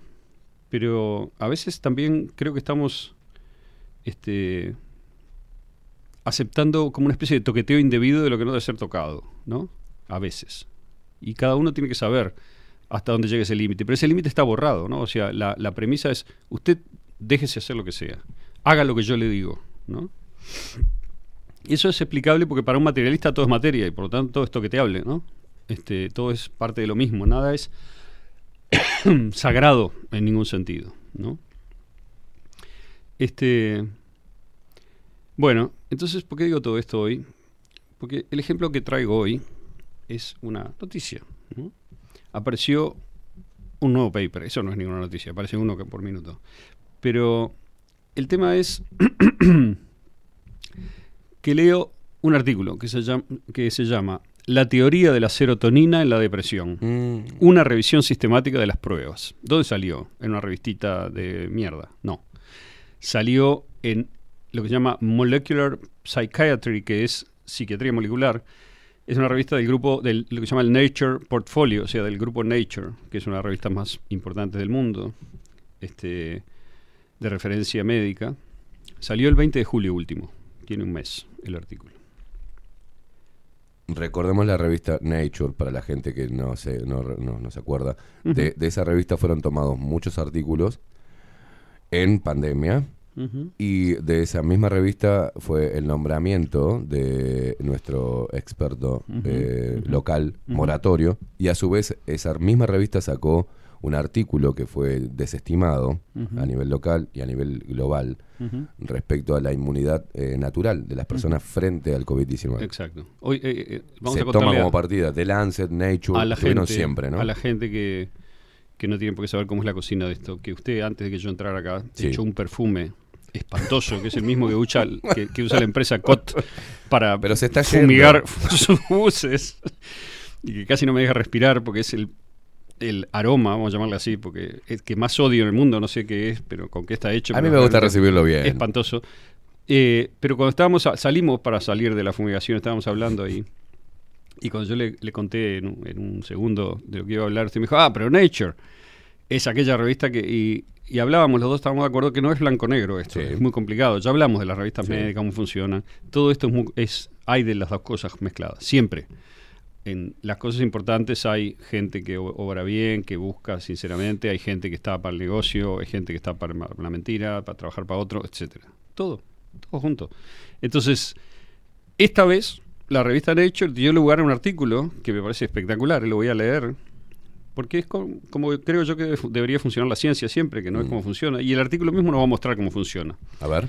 Los autores son una psiquiatra británica que se llama Joanna Moncrief y un equipo de cuatro o cinco personas más, Cooper, Stockman, Amendola, Gardner y Horowitz, que son, dos de ellos una, una es italiana, otro es suizo y los demás son, eh, trabajan ¿no? en Italia en Suiza y los demás en, en Londres eh, o en Inglaterra. Moncrief y Horowitz, que son los autores principales, son del University College de Londres.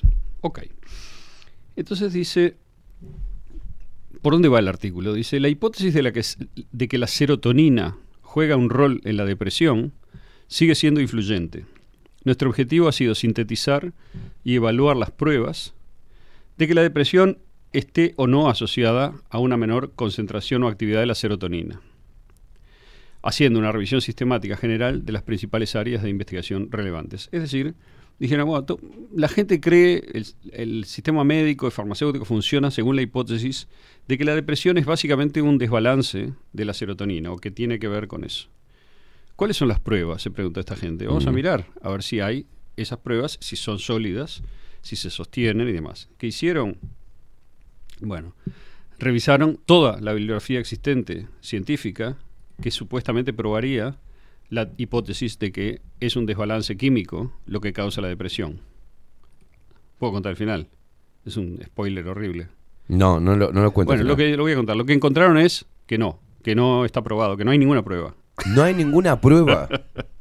Bueno, Digamos, eh, lo que, lo que entendíamos que era Toda- la, la pastillita de la felicidad. una parte de la este, industria, el Prozac, todo eso, todo eso, todo eso.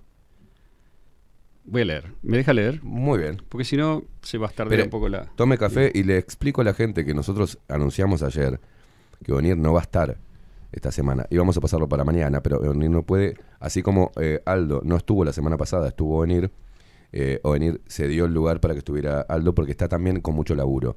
Todo lo demás, y José, José o no sé quién es, no seas malo, si vas a venir acá a Twitch a decir y a promover que vos haces un Zoom con Onir, no, no es ético, hermano. Este, ¿tá? Media pila. Y nosotros eh, anunciamos que venía Aldo hoy, ¿tá? porque no pudo estar la semana pasada. Dicho esto, prosiga, mi amigo. Bueno, en fin, después se explica la metodología. Se incluyeron todos los estudios que eran, 17 estudios, que son de dif- diferente tipo, diferentes metodologías y demás. Este, entonces, luego hay un párrafo, no lo voy a leer todo porque puede ser tedioso, pero dice, va así más o menos, suena así, dice, A ver. por ejemplo, dice, dos metaanálisis de estudios superpuestos que examinaban el metabolito de la serotonina 5-HIA no mostraron ninguna asociación con la depresión, en 1002 casos. Un metaanálisis eh, no mostró ninguna relación con la depresión y la evidencia de que la disminución de la concentración de serotonina se asociaba con el uso de antidepresivos, 1869 casos. Dos, bla, bla, bla, bla, mostraron evidencias débiles e inconsistentes de una reducción de la unión en algunas áreas, lo que sería consistente con bla, bla.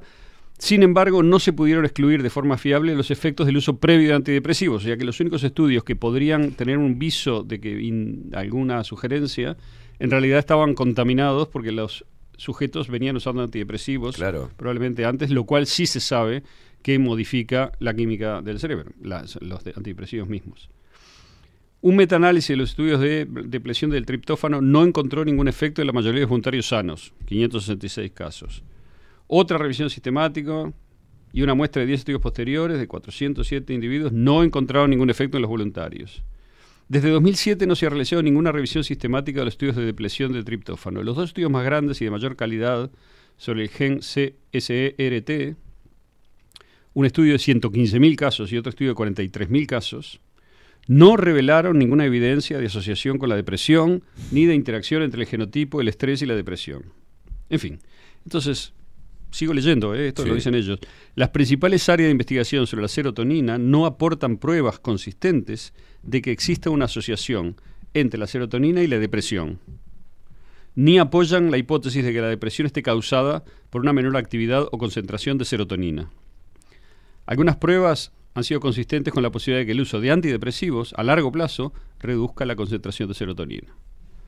¿No?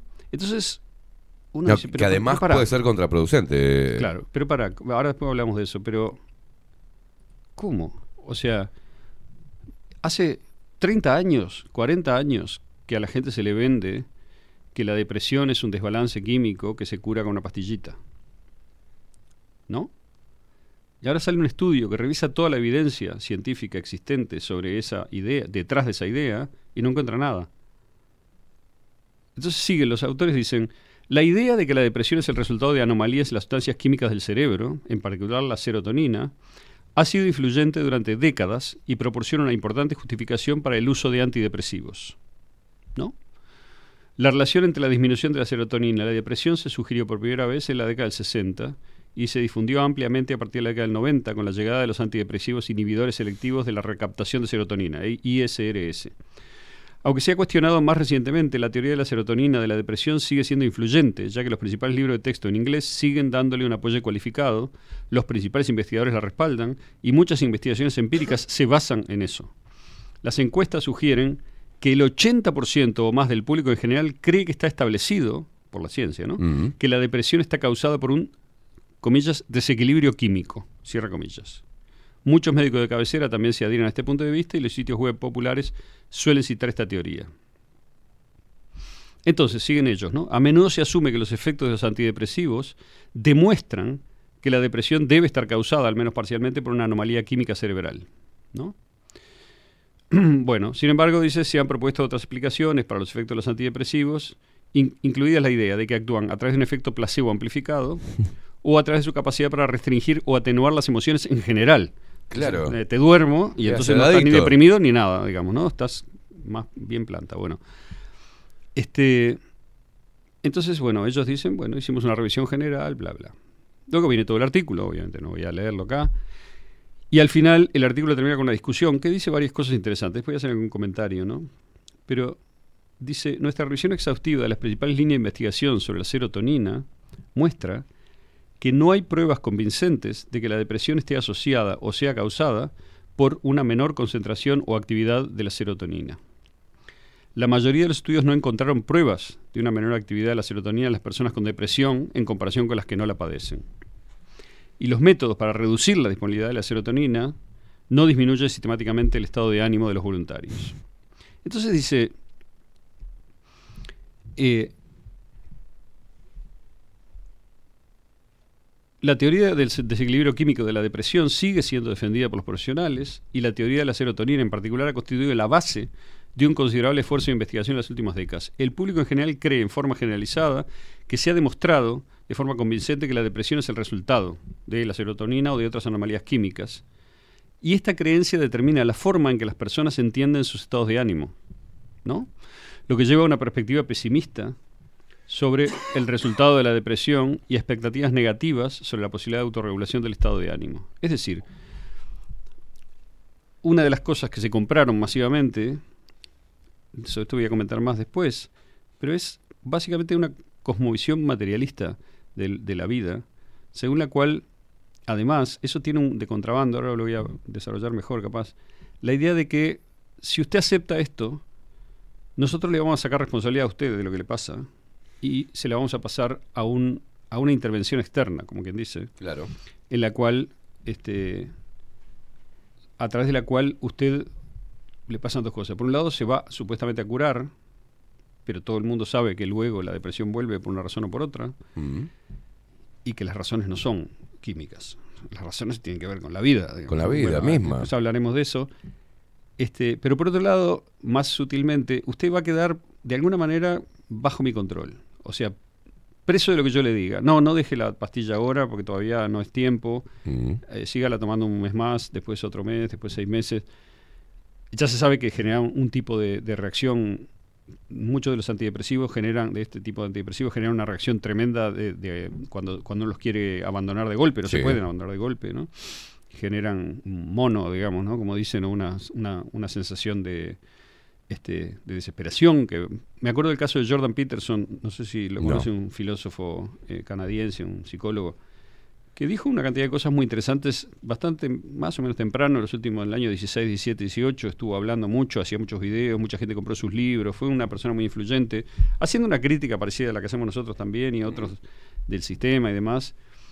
Y él estaba tomando antidepresivos, siempre había tenido una cuestión con la depresión, y en un momento los quiso abandonar y terminó internado un año, ¿no?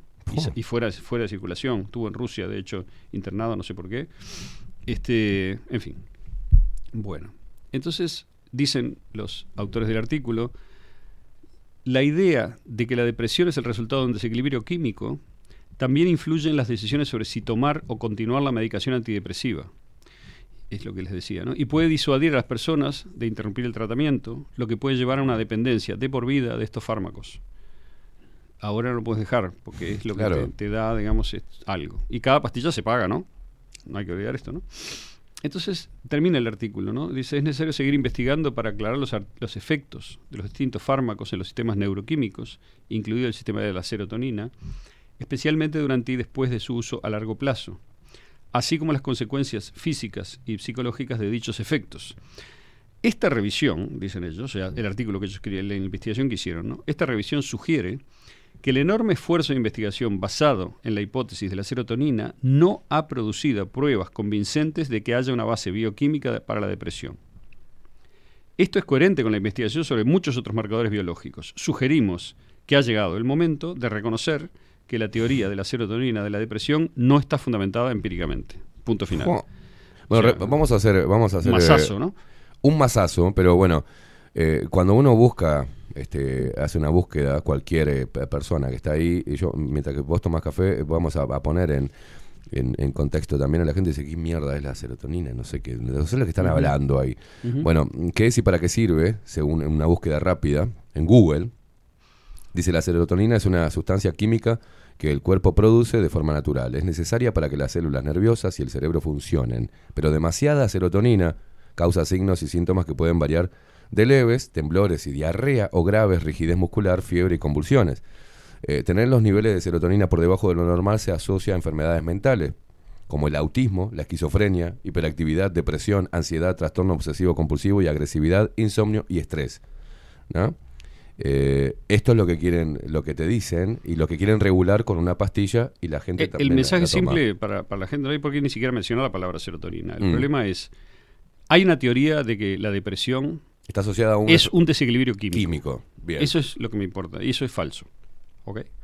O sea, por lo menos, yo pienso que es claramente falso, pero por lo menos está demostradamente, eh, se, ha- se acaba de demostrar, si quieren verlo así, por un artículo que no es una investigación aislada, sino que es una revisión de todas las investigaciones hechas hasta el momento. Eso es importante. Un artículo de revisión somete a examen todas las pruebas que, que la ciencia, entre comillas, alega, o no entre comillas, alega tener para decir, para afirmar esto y para vender lo que vende y para bancar la propaganda que, que mete y las concepciones del mundo que le mete a la gente a través de los medios. Claro. En este caso, ¿cuál es la concepción del mundo? Este, bueno, no sé. Tuve una este, dificultad en el trabajo y me quedé sin laburo. Se murió este, mi madre y me dejó mi pareja. Todo eso pasó en los últimos cuatro meses. Estoy deprimido. No te preocupes, es un desbalance químico. Te doy una pastillita y se te pasa. claro. No, o sea, tenés razones objetivas para estar deprimido. Y hay razones mucho más profundas por las cuales personas particularmente sensibles o, inteligentes, sobre todo, este, cuando reciben mucha información y no son capaces de darle sentido a esa información, la depresión es una de las cosas que ocurren directamente a partir de eso. En la antigüedad, Ari- Aristóteles tiene un, o se atribuye a Aristóteles un tratado que se llama Sobre la melancolía, en donde ya, se- ya se intentaba hacer la hipótesis del- de, de la correlación entre lo que ellos llamaban, entre unas sustancias del cuerpo, digamos, Claro. y estados de ánimo, ¿no? Ellos se llamaban humores luego, ¿no? En la, en la traducción más común. Los humores, digamos, la bilis negra que se llamaba, tenía que ver con individuos que tenían ciertas características, dice este texto. Una es ser particularmente inteligentes, sensibles, y la otra es una tendencia a la depresión. Es decir, que desde la antigüedad se sabe que una mayor sensibilidad respecto y, e- y- y capacidad de procesamiento de información y demás frecuentemente conduce a un desánimo o lo que sea, porque yo creo, pienso, esto eh, tiene que ver con, ahora lo hablamos más, pero con una especie de expectativas desmesuradas respecto de lo que uno puede esperar del mundo, ¿no? Mm. Este, si uno ajusta las expectativas, mejora bastante esto. Entonces, eh, sí, no, pero lo digo muy en serio, ¿no?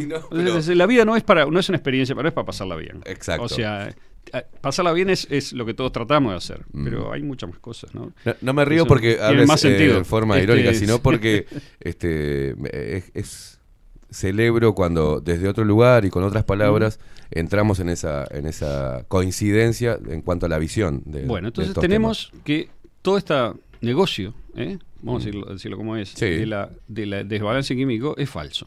Está basado en premisas falsas. Entonces, Joanna Moncrief, que es la autora principal del artículo, ¿no? hizo unas declaraciones después, porque Mm. obviamente la atacaron por todos lados. Y dice, y, y mostrar lo que pasó con este artículo es, es, es una- un ejemplo más de los tantos que hemos traído en este Sí. tiempo de cómo funciona el, el modo en el cual se informa y se le lava el cerebro o se intenta lavarle el cerebro a la gente, ¿no? Y deja- hacerla creer cosas. Entonces dice Joanna Moncrief, la popularidad de la teoría del desequilibrio químico de la depresión ha coincidido con un enorme aumento del uso de antidepresivos.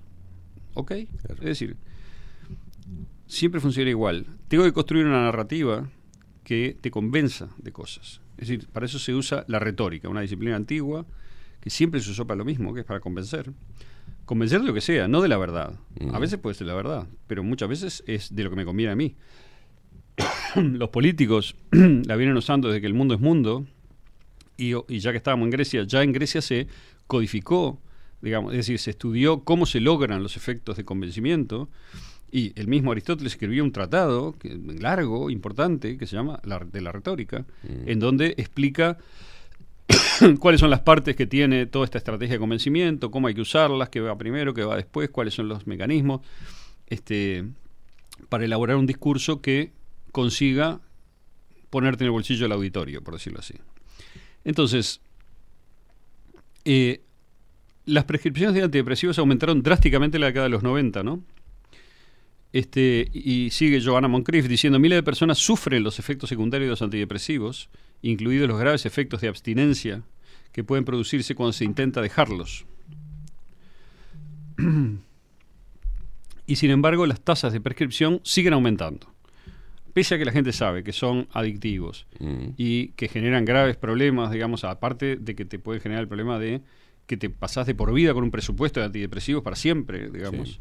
Bueno, igual se sigue recetando, igual sigue el circo, ¿no? Y sigue la joda. Dice, creemos que esta situación ha sido impulsada en parte por la falsa creencia de que la depresión se debe a un desequilibrio químico, dice Moncrief. Ya es hora de informar al público de que esta creencia no tiene fundamento científico. ¿Vio cuando le dicen siga la ciencia? Bueno, vaya al médico y pregúntele. Bueno, lo más probable es que su médico le diga, sí, tomate esto y aquello y es un desbalance químico. Los médicos también lo creen, también son gente y también, en lugar de ser, como muchas veces se pinta, científicos independientes que hacen experimentos por sí mismos, eso Claro. no es así, evidentemente no es así. Cualquiera que conozca un poquito del mundo sabe que obviamente no es así, no podría ser así nunca es un sistema en el cual hay fuentes de información autorizadas y si esa fuente de información meten determinada cosa, la- el ejército médico la sigue. ¿Y qué pasa? Eh, esas fuentes de información están probadamente financiadas por los laboratorios que por lo tanto van a promover información que tenga beneficios para ellos. Claro. Pero es tan simple, digamos, el esquema, en cierto modo, si uno lo mira en- en globalmente. Por supuesto que es mucho más complicado que esto y que además no es blanco y negro, como lo dije hoy. Hay cosas que funcionan, hay cosas que están muy bien, etcétera. Es evidente que es complejo, pero eso no debe hacernos a nosotros, me parece, como bajar la guardia, como está evidentemente baja la Mm. guardia, porque si no estuviera baja la guardia, no habría reaccionado la gente como reaccionó en estos dos años, ¿no? Este, en 1987 la FDA aprobó el antidepresivo Prozac, que es del grupo de estos, de los que trabajan sobre la serotonina, la recaptación de la serotonina, que sigue vigente hasta hoy, ¿no? Hace unos cuantos años hubo una encuesta que hizo la- la- una revista vinculada a la Harvard, la universidad, calculó que más o menos una de cada cuatro mujeres estadounidenses entre 40 y 50 años toma antidepresivos. Y el 25% de la gente estaba en Mm. antidepresivos en ese grupo etario entre las mujeres. ¿No? Entonces, La química. Un número muy alto. Es brutal. La química es vista, la, la- la ciencia química, o sea, la- el- los mecanismos químicos, son vistos como algo. A ver si estoy mal en lo que digo. La mayor parte de la gente dice. es algo puramente material, ¿no? Por lo tanto, está regido por el azar o por la herencia, que es también otra cosa que se ve como algo material, Mm. ¿no? El ADN, ADN pasado de uno a otro, etcétera, etcétera. Es decir, cualquier factor sobre el que usted mismo, ¿no? Sus elecciones, sus miedos, sus capacidades, no tienen ningún poder. Es una cosa de afuera, material, está en mi cuerpo, como dice la gente, o lo heredé. Bueno, es no tengo nada que hacer al respecto. Si usted cree eso así, entonces ya está pronto para que la ciencia materialista se lo meta en el bolsillo, ¿no? Lo meta en su mundo, ¿no? Entonces, cuando usted entra en ese mundo materialista, ¿no? de azares y mecanismos, usted entrega su poder a un tercero, a la ciencia. O sea, como se dice a menudo, usted vende su alma, no digo al diablo, ¿no? Sino al materialismo de la ciencia, ¿no? Sigue Joana eh, Moncrief. Gracias al marketing directo al consumidor, es decir, los avisos mete miedo, ¿no? Esto es tremendo que te Claro. pintan una catástrofe. Sobre la depresión, muchas personas con problemas vitales o, o un mal humor ocasional o un humor bajo ocasional absorben el mensaje del desequilibrio químico, se diagnostican a sí mismas depresión y se presentan a la consulta médica ya preparaditas, ya prontitas, ¿no? Como diciendo, mandame la pastilla que estoy deprimido. Es decir, es, es una medicina, es una- un mecanismo de persuasión que trabaja tan bien, como pasó con las vacunas, Claro. que la gente prácticamente se pelea para conseguir Mm. eso que le dijeron que iba a ser el bien para ellos, ¿no?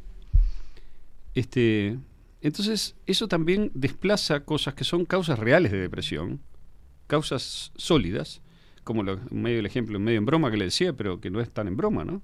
Es decir, una persona que tiene grandes problemas de dinero o de salud de tipo objetivo, digamos, ¿no? O de vivienda o lo que sea, ya esas no son las razones para sentirse deprimido. Ahora, digamos, este, si uno estaba deprimido, como le decían aquellos avisos, lo que tenía era un desequilibrio químico, independientemente de cualquier otra cosa que pudiera explicar su depresión. Por ejemplo, la pérdida de sentido, ¿no? De conexión social que se suele observar en la sociedad moderna, o todo lo que pasó con, lo- con el aislamiento y el distanciamiento Sí. social impuesto sin ninguna necesidad en los últimos años, que generó evidentemente una desconexión, que generó una falta de contacto, una falta de, de cercanía humana, que evidentemente es un factor, ese sí que es un factor, Claro. que baja el, el ánimo, digamos, ¿no? La gente dice, sí, no tengo ganas de nada, hace una, seis meses que no veo a mi nieto. Y claro, y, y tu vida tenía sentido porque estabas viéndolo y porque estás compartiendo su crecimiento, lo que sea. Si no lo puedes ver, entonces, ah, bueno, me tomo una pastillita. No. O sea, es como una forma de desviar también. No solamente es un lucro, sino es una forma de que uno pierda el, el- en cierto modo, la autonomía respecto de su propia vida. Eso es lo que quiero decir, ¿no? Este, Bueno, acá hemos, eh, eh, Aldo, en esta última semana también eh, la doctora Méndez también envió un, un buen artículo respecto a, a los efectos para la salud, y en este caso para el ánimo y para de la risa, de- Claro. de- del abrazo, de que no, no es una pastilla, sino que forma parte de mantener esa, esa energía o esa, o esa o ese ánimo, lo que produce, hoy no hay más publicidades sobre lo que produce reírnos químicamente en el cuerpo, ¿no? No hay más. Bueno, gracias a la nueva teoría, porque esto es, es- ¿cuál es la dimensión del negocio? ¿no? Es un negocio, ¿no? ¿Cuál es la dimensión del negocio? Gracias a la nueva teoría del desequilibrio químico de la serotonina en la depresión, los fabricantes de fármacos, todos ganaron, ¿no? Los fabricantes de fármacos consiguieron un boliche nuevo, formidable, Sí. ¿no? Los médicos consiguieron una herramienta lista para complacer a los pacientes. ¿Cómo no? Acá le receto. Vaya. Los medios de comunicación consiguieron anunciantes seguros nuevos, estables, ¿no? Y Wall Street consiguió una cantidad de acciones nuevas, Mm. hot, ¿no? Todo eso de la noche a la mañana. Se calcula que las ventas mundiales de este tipo de antidepresivos se dispararán hasta los 18.290 millones de dólares en 2027. 18.000 palos, ¿no? Entonces, ¿qué pasa? Salió el artículo que acabo, sobre el que acabo de llamar la atención, ¿no? Este, ¿Cómo reaccionó el sistema, el sistema Prozac? digamos así? Obviamente, Que- con los pies de punta. Exacto, con la plancha. Los psiquiatras de la y la Asociación Americana de Psiquiatría, la APA, que está obviamente financiada por los fabricantes de medicamentos. Le voy a dar un dato. El 70% de los autores de la quinta edición del Manual Diagnóstico y Estadístico de los Trastornos Mentales de la APA estaba financiado por los fabricantes de medicamentos. ¿Ok? Esta es una información que dio la cadena ABC, a la que no se puede acusar de ser, no sé, este antisistema, digamos. Bueno, estos, las psiquiatras y la Sociedad Americana de Psiquiatría son los primeros en responder al artículo, ¿no? Se- Enseguida salieron con la plancha, ¿no? Y dijeron, no, nosotros nunca promovimos la teoría del desequilibrio químico. ¿Perdón? No, claro, digo, todos los avisos la promueven, Claro. es lo que cree toda la gente, el 80% de la gente cree eso, alguien la propuso, digamos, ¿quién Claro. fue? Y después dice, bueno, nadie entiende realmente por qué o cómo funcionan los antidepresivos, otra cosa que dijeron. bueno, pero en realidad, este, ¿qué tal pensar cuál es el tabú? El tabú es aceptar que los problemas mentales, como se llama, o las supuestas enfermedades mentales, no vienen de condiciones físicas en absoluto, que vienen de la mente, que la ciencia materialista no sabe lo que es, verdaderamente Claro. no sabe lo que es.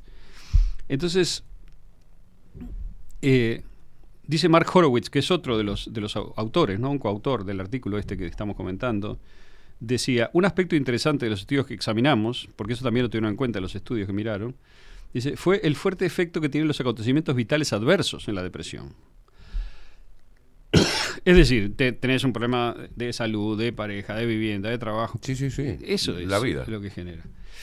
Lo que sugiere que el estado de ánimo bajo, o sea, el estar con bajo estado de ánimo, es una respuesta a la vida de las personas y no puede reducirse a una simple ecuación química, dice Horowitz. O sea, son cosas de, de sentido común, cualquiera sabe esto. Claro. Pero estamos bajo un, mecanismo de convencimiento por el cual parece que nos olvidamos en el momento en el cual nos toca olvidarnos y cómo, cómo reaccionamos. O sea, reaccionamos diciendo, a- a- aceptando que no es algo que tenga que ver con nuestras elecciones, con nuestro modo de interpretar las cosas, sino que es algo de lo que alguien me puede sacar, digamos. ¿no? Exacto. Este, dice Horowitz, si la depresión proviene del estrés, los traumas, el dolor, la soledad y las condiciones sociales, como la pobreza, no sería susceptible de tratamiento con medicamentos, ¿no? que es lo que no quieren Claro. oír, digamos, las ma- farmacéuticas y demás. ¿Me explico? Claro. Es decir, no les sirve esa idea, ¿no? Y peor aún, si no fuera un desequilibrio químico permanente, como implica la teoría de la serotonina en la depresión, no se convertiría en prescripciones de medicamentos de por vida, recetas, ¿no? Esta es la receta que siempre se renueva, que es lo que más buscan y antes son los fabricantes de medicamentos, ¿no? Tenerte cautivo. Te tengo que convertir en enfermo crónico para sacarte plata y poder de por vida, ¿no? Este. bueno. Ahí eh, eh, vi un artículo que, en el cual un viejo capo que se llama Peter Breggin, es un psiquiatra norteamericano, un crack. Este es el tipo que escribió, primero que nadie, toda la, toda la explicación de lo que estaba pasando con COVID. eh, muy rápido. Lo, lo debe haber escrito a mediados del 2020, lo publicó. Y de hecho yo este, se lo compré personalmente, como quien dice, porque el loco vendí un adelanto del libro antes de sacarlo.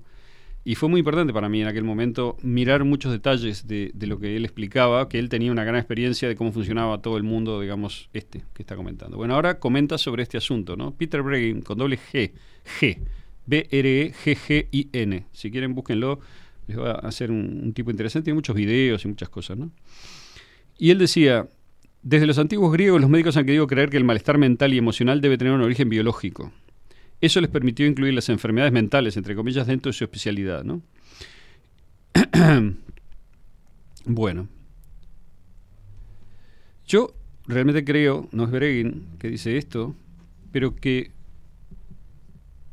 que el problema es muchas veces el desafío de abrirse a más información, de ver más cosas, de salir de, la, de la rueda del hámster, en un momento te va a generar un poco de, no digo depresión, pero te va a generar un... un- pro- Ansiedad, este, preocupación. tristeza, eh, sensación de... Lo que Pero- hablamos, eh, enfrentarse a la, a la realidad cruda Exacto, esa, ¿no? Exacto. Pero yo creo que... que y entonces, digo, cuando uno eh, no encuentra soluciones, yo creo que está, eso está basado en un error sobre las expectativas de qué es la vida, ¿no? Y qué es lo que se puede esperar razonablemente de la Claro. vida. ¿no? Y en, ese, en esa fase, uno es posible que se deprima, porque dice, bueno, nada tiene sentido, y pasa por esa fase. Es casi necesario pasar por ella, ¿no? Pero bueno, No, Eso no nos olvidemos que en ese primado eh, también están los conceptos de felicidad, los conceptos de plenitud. Exacto. Pero es una fase. Es decir, la- el no entender que hay ciclos y que los ciclos siempre se sucede una cosa buena con una Claro. menos buena, un- un- una crisis con un renacimiento. Decir, mientras hay vida siempre va a ser así. Entonces, es importante que eso... Qué importante sería que esa fuera la publicidad que te pone en la tele. Claro. En lugar de ponerte una publicidad que dice, si te tomas la pastillita azul esta, este, pasa tal cosa. Y si te tomas la pastillita verde esta, pasa tal otra. Eso es, eh, yo creo verdaderamente es una forma, después voy a terminar con esto, una forma de autoextorsión a la que uno se somete, uno mismo se somete a ella, ¿no? Pero después que uno ve es- ese- esa cuestión de tiene una actitud más equilibrada, es como que, bueno, sí, me pasó esto, sí, no está bueno, no quiere decir que uno no sufra, que no se preocupe, que no se sienta mal, pero sa- sabe en, su interior que después viene otra cosa también. Entonces, ese equilibrio, en realidad yo creo que, como todo, como todo, las cosas que son exitosas es porque tienen, es una mentira a medias. Es decir, hay algo de verdad. Es un desequilibrio, sí, pero no químico. Es un desequilibrio en tus expectativas en relación con tus resultados. Una vez que obtengas la capacidad de ver el panorama más amplio, vas a tener herramientas para salir también de eso, en lugar de caer en una desesperación, ¿no? que es la el cierre del horizonte, la falta total de sentido. ¿no? Bueno, entonces Breguin dice, sigue comentando Breguin, ¿no? y dice, con el desarrollo de la participación masiva de las compañías farmacéuticas en la práctica psiquiátrica rutinaria, cuando llegaron los antipsicóticos, eh, los fármacos antipsicóticos en 1954, dice él, las compañías farmacéuticas también empezaron a impulsar la base bioquímica y biológica de las experiencias humanas, como la ansiedad, la depresión, el trastorno maníaco depresivo, que ahora se llama bipolar, ¿no? y la esquizofrenia. Es decir, las farmacéuticas en la década del 50 empezaron a explotar esta idea que es, olvídate de todas las cuestiones filosóficas, de todas las cuestiones verdaderamente emocionales en el mejor sentido, psicológicas, etcétera, y concéntrate en la materia, en el cuerpo. Todo tiene una base material.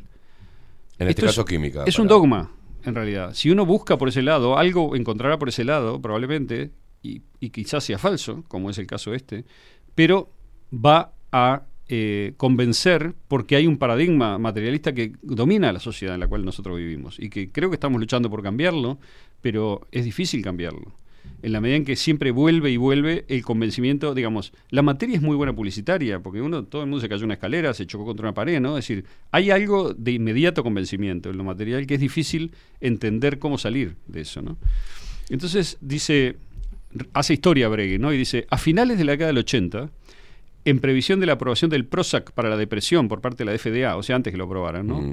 Eli Lilly and Company, una compañía farmacéutica, llevó a cabo una campaña publicitaria internacional en la que afirmaba que la depresión estaba causada por un desequilibrio bioquímico de la serotonina, ¿no? Dice, desde el principio yo vi que esto era pura fantasía, dice Bregui. En mis libros y artículos científicos ya en 1983 señalé la verdad continua de que no hay desequilibrios bioquímicos conocidos en los cerebros de los pacientes mentales hasta que no son puestos allí por los efectos neurotóxicos de todas las drogas psiquiátricas. Es decir, es al revés. Primero te doy la droga y luego te mido y digo, "Ve, Claro. está así. Bueno, en fin. Este, no se sabe, dice Bregen, que ninguna de las llamadas enfermedades mentales tenga un origen genético o bioquímico. Todo es una exageración de las empresas médicas y farmacéuticas. Bregen no anda con chiquitas, ¿no? Es- No. Corta grueso. Este, ¿De dónde viene la plata esta? ¿Y cómo opera, no? Bueno. En 2018 el New York Times escribió un artículo, se equivocó, escribió un artículo bueno, en donde decía que los antidepresivos pueden ser difíciles de dejar y francamente adictivos, lo que todo el mundo sabe. Sí. Pero, bueno, como el New York Times llega a mucha gente, lo publicó y advirtió sobre el síndrome de, de- de- ¿cómo es que se llama? De abstinencia o de discontinuidad o lo que sea. ¿no? Algunos pacientes dicen que los médicos les avisaron de que si empezaban a tomar esto iban a quedar adentro, ¿no? Efectos secundarios, mareos, náuseas, dolor de cabeza, zumbidos cerebrales, cuando intentan dejar los medicamentos, ¿no? Informaba el periódico. Bueno, hay testimonios sobre esto, entonces, ¿qué pasó? Y bueno, lo que pasó es que el artículo del New York Times provocó una inmediata reacción de los psiquiatras, ¿no? Mm.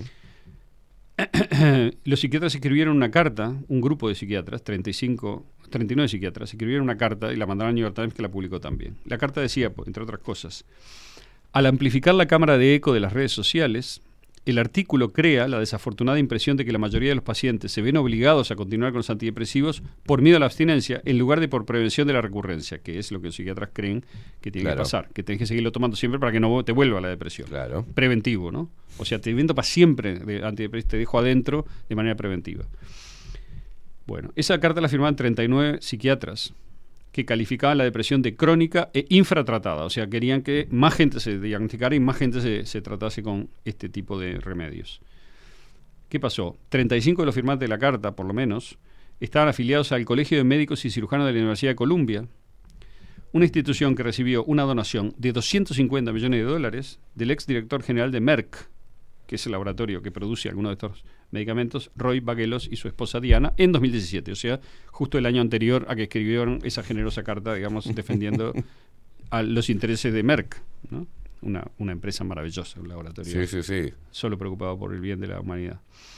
Bueno, este, entonces, ¿qué pasó? Ahora, como salió este artículo, eh, Tucker Carlson, que es Sí. eh, un gran periodista norteamericano que odia toda la, Sí. toda la progresía, lo odia, pero profundamente porque es, es muy, es muy elocuente también. Tucker. Tucker. Este, en su programa metió, esto es de Tucker, dice, primero nos dijeron que los ISRS salvarían vidas. Ahora nos enteramos que en realidad no funcionan como se pretendía. De hecho, toda la idea en la que se basaba el medicamento era completamente equivocada. Y sin embargo, dice Tucker, esto es lo mejor, la gente ignora esta noticia y los fármacos se siguen recetando. Bueno, ¿para qué? Cuando vieron que había salido en horario central en Tucker Carlson, se armó la grande, ¿no?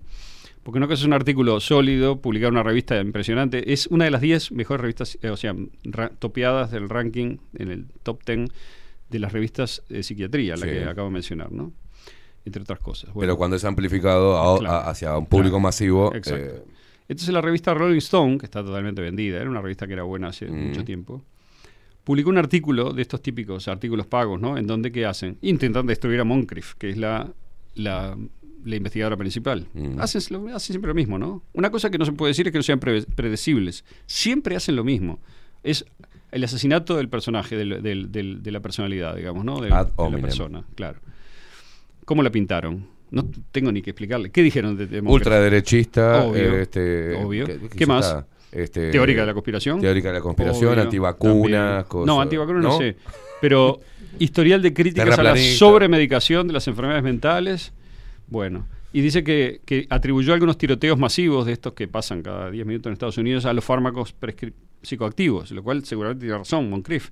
Pero bueno, el, el Rolling Stone dice, no, eso es una teoría de conspiración. Bueno. Y publicaron, el, el- el artículo de Rolling Stone se llama ¿Quién es el psiquiatra, o la psiquiatra, ¿no? que está detrás del estudio sobre los antidepresivos que se está apoderando de los medios de comunicación de la derecha?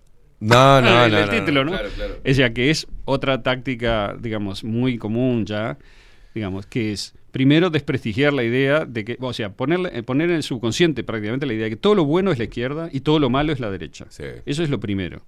Una vez que la gente compró eso, comió, ahora solo tengo que usar la palabra derecha para Claro. liquidar algo. Digo, ah, es de derecha, ah, es un tipo de derecha, ah, es una idea de derecha, ah, eso- ya está, no tengo necesidad de decir más nada, porque como es derecha es caca, en, en la, en la cabeza de, La cabeza de rata, digamos, condicionada, ¿no? En la cual tratan de Claro. meter a todo el mundo, alcanza con eso.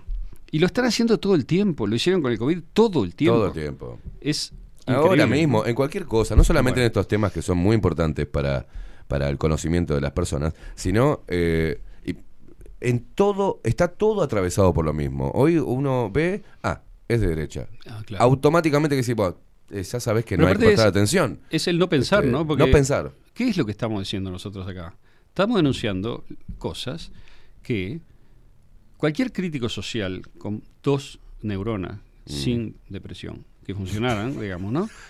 Decía hace, eh, no sé, un tiempo, decía, vos, hay un problema, ¿no? Con el tema del capitalismo monopólico, sin controles. Hay un problema con el por- corporativismo de, la- de la- de las grandes, de- con las grandes corporaciones globales. Hay un problema con los monopolios, ¿no? Hay un problema con eh, darle veneno a la gente para hacer plata. Todo eso no era la izquierda la que lo decía y criticando al, al- supuestamente al capitalismo, entre comillas, con esa Claro. visión infantil que tenía la izquierda del capitalismo también. Bueno, eso es lo que hacía la izquierda. Ahora que lo hace la derecha, entre comillas, que tampoco es la derecha, porque no es la derecha, es la izquierda se olvidó de todo lo que decía. O sea, ahora no hay ni capitalista que quiera hacer plata a expensa de la gente, no hay corporaciones transnacionales. No. No, están enamoradas del globalismo, de eh, el viejo Schwab, de Gates, de los grandes, digamos, hiper mega millonarios. Todos esos son los nuevos héroes de la izquierda. Eso es la izquierda, que acusa a los otros de ser de derecha. No, esa es la nueva izquierda. Es un poco raro, ¿no? O sea, es evidente que izquierda. un, un deseo de confusión deliberado, en cierto modo, también, ¿no? Es decir, voy a decir cualquier cosa que me venga bien. Voy a usar las palabras de cualquier manera, haciéndolas significar lo contrario de lo que significan, ¿no? porque me viene bien y obtengo un efecto. Con lo cual, destruís el lenguaje, que además Claro. se destruye de muchas otras formas, pero esa es una, ¿no? Entonces, bueno, a nivel local mientras tanto hay tuvieron- millones y millones y millones de personas que están presos de los psicofármacos que les recetó gente en la cual confiaron y un sistema científico, cientifista, materialista en el cual confiaron también. Y bueno, estás adentro. Sí, A pero cómo tenés, tenés la otra, que, es la, la- la- la contraparte. Si hablamos de izquierda y derecha y, y esto que, que no se puede entender, ¿no? Porque tuvieron, por ejemplo, a nivel local, la muestra de un Mujica antiimperialista que tiraba piedras contra la visita de Rockefeller, pero después fue y se puso a tomar whisky con toda la elite y vino y trajo sus ideas. Más allá de eso, en este caso, hablando de la depresión, hablando de lo que abrió la cabeza a muchas personas, esta pandemia de entender cómo funciona la industria farmacéutica realmente sobre y cómo incide la sociedad y cómo la divide y cómo la, enfrenta entre sí, tenés que los que están buscando eh, la espiritualidad, lo que están buscando yoga, medicina alternativa, son conspiranoicos, antivacunas y zurdos. Ajá, Y los de derecha, ajá. la militancia de derecha dice, estos son los...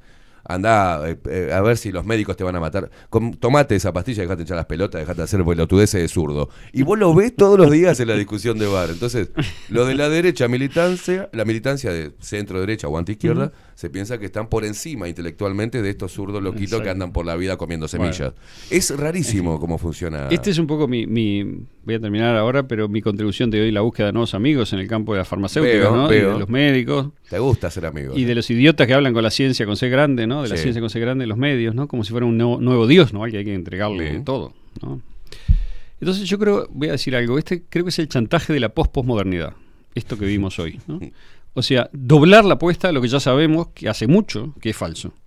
Doblar la apuesta, ¿no? Te- Están en un rumbo de, de colisión, yendo de derecho al, al muro o al precipicio, como le quieras llamar. Y como no tienen otra alternativa, lo mismo que no hay alternativas para lo que está pasando, por ejemplo, en Ucrania, para Occidente, entonces lo que hacen es negarlo. Y decir, no, no, vamos a el triple, cuatro veces más. Lo mismo. Bueno, vas a chocar. O sea, vas Claro. derecho. Ta. Entonces yo digo, no, la depresión no es un desbalance causado por químicos en el cuerpo. Y comprar antidepresivos lo único que va a hacer es aumentar tus problemas en el largo plazo, ¿no? El cambio climático creado por el hombre no existe, otro tema de estos, ¿no? De la agenda. Y comprar carne química no te va a hacer una persona mejor ni más consciente. Más bien demuestra que es una persona con el cerebro más lavado y un complejo de culpa más grande, ¿no? Y no, el COVID-19 no es la peor pandemia de la historia, ni siquiera es una pandemia, No. ni real. Es una pandemia inventada por los medios, la industria y los políticos para avanzar cada uno su propio beneficio. Convergieron. Y no, las vacunas experimentales no solo no previenen el contagio, tampoco previenen la enfermedad grave, ni la muerte, sino que a menudo la causan y van a aumentar tus problemas a largo plazo, etcétera, etcétera, etcétera. O sea, toda la fe que uno depositó en esa ruta de pensamiento está mal. O sea, están basadas, primero, en una cosmovisión basada en el materialismo, todo es azar, siempre hay causas materiales, químicas, económicas, para todo. Eso es equivocado para mí. Y dos, la consecuencia de la adhesión al materialismo es la dependencia y el otorgarle a quienes se supone que controlan la materia, es decir, la ciencia, ¿no? El control de tu vida y tu destino. Le estás regalando algo que es tuyo, digamos. Y tercero, esto funciona, sí funciona por un tiempo, igual que todos los chantajes funcionan, incluso los que uno se hace a sí mismo. ¿no? ¿Y cómo funcionan? Bueno, porque a partir de que uno se chantajea a sí mismo y acepta el chantaje, uno delega la responsabilidad en el chantajista, que es uno mismo, ¿no? Claro. O sea, el chantajista es el malo y uno es el bueno. Uno se convence de que ocupa el lugar del bueno ahora, que es lo que quería. Entonces se tranquiliza. Es el antidepresivo lo tranquiliza de esa manera. Sí. Uno está tranquilo, puede incluso que se cure por unos meses de la depresión, porque al tomar el remedio baja el estrés. Ha creído en algo y gracias a eso ya está salvado. Es decir, acuérdese, salud, ¿no? Está intacto, está sano, entre comillas, de nuevo. Pero no. No, ya está intervenido. Apenas tenga un problema distinto, recurrirá más a antidepresivos, Claro. que tienen sin duda efectos desconocidos en el cerebro y en el alma que hace que renueves el chantaje. Es así que funciona el mundo este, un chantaje renovado, esta lógica. Otro booster, otro refuerzo, Mm. otra droga. O sea, ¿no te das cuenta que la palabra es la misma? ¿No, ¿No ves que la industria farmacéutica es un conjunto de narcotraficantes legales? O sea, y que ese mundo se ha decidido partir a la mitad artificialmente. O, o no sabe la gente que la cocaína se vendía legalmente como medicina y se le atribuía efectos maravillosos en los años 30, 40 en las farmacias. Hasta que se decidió que era más negocio venderla por bajo cuerda, digamos, ilegalmente. Entonces se convirtió en una, en una droga, es la misma palabra, ¿no? Es como un chiste. Droga, droga, pero ahora es una droga, una es una droga, la otra es una droga, ¿no? Es como Drogas que legales, drogas te juegan con el lenguaje en la cara, digamos, no te lo estás viendo, ¿no?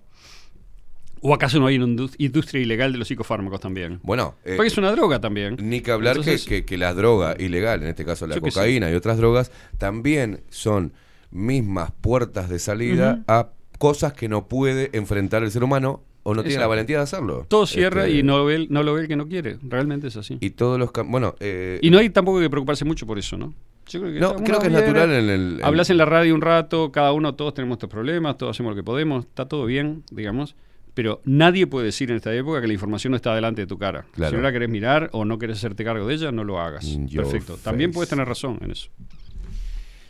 Aldo Mazzucchelli, precioso. Bueno, em, yo pienso en todos los días cuando llego a hacer este programa, en intentar que las personas entiendan como yo lo entendí y como lo sigo entendiendo todos los días, de que la vida se trata de eso, de momentos magros, de bajones, de tristeza, de llanto, de emoción, de alegría, de amor, de todo, está todo metido porque somos eso, seres humanos. Evadir, este, e intentar saltearse esos procesos, por ejemplo, el de estar triste, intentar hacer cosas para salir y no, y no poder aprender de ese estado de tristeza y reconocerse como humanos, como parte de, eh, es importante. Yo lo hago todos los días, trato de contagiar a la gente para que la gente no salga corriendo hasta a, a una droga o una actividad que lo saque. No, tiene que vivir ese proceso para sentirse humano. Sentir es de humanos. Evadir los sentimientos nos lleva a esto, a ser eh, maleables, manipulables y cobardes, en, en- al fin de cuentas. Qué lindo programa, Aldo. Me- nos tenemos que ir, son cuatro minutos, pasan de las 10 de la mañana. Están ahí deliberando desde hoy. El, el operador eh, King Kong está mostrándole. Cumpleaños hoy, Facu. Y el, el día del cumpleaños, que venite y suplantá a King Kong. De, no, casi se muere. Le agarró un estrés. que eh, Tenemos un Prozac. ¿Hay Prozac para, para Facu? Hay que encajarle uno antes que se vaya. Pues, sí, sí, o no, intravenoso, algo hay que ponerle. Eh, Aldo Mazzucchelli, un placer. ¿Qué va, va a hacer algo la noche de la nostalgia? No, ¿Sale- no, voy a estar en el campo trabajando. se va. No va a poder estar el viernes en la fiesta que vamos a hacer. No voy a poder estar, le mando un saludo. Una pena. A usted Lo y quería ver bailando rajen. pasito de los 70, 80, pero, Uh, pero, pero bueno, nos vamos a perder eso. Nosotros nos vamos. ¿Está todo bien, muchachos? ¿Está todo, todo en orden? ¿Nos podemos ir? ¿Nos podemos ir con, eh, con el tema del pelado Cordera? ¿Sí o no? ¿Están deliberando los dos? Ahí, Facu, Ah. me agarrás ahí el cosito. Nosotros nos vemos la semana próxima. Aldo, Vuelvo a los jueves, entonces. A los jueves, sí. Vuelve todo a la normalidad. Muy bien. Nos vemos, quédense prendidos, quédense prendidos a, a bajo la lupa.uy. ¿ah? Te- Facu, te voy a dar un, te voy a dar un soplo. Quédense prendidos a bajo la lupa.uy, a Twitch, que se viene Catherine Velázquez con 24-7 Express. Ahora sí nos vamos con el tema que nos hizo el pelado Cordera. Están bajo la lupa y la industria también, ¿eh? Nos vemos mañana. Bajo la lupa. No nos pueden engañar. Pero nos preocupa. No hay nada más absurdo que seguir en la trampa. Si sé que me hace libre preguntar.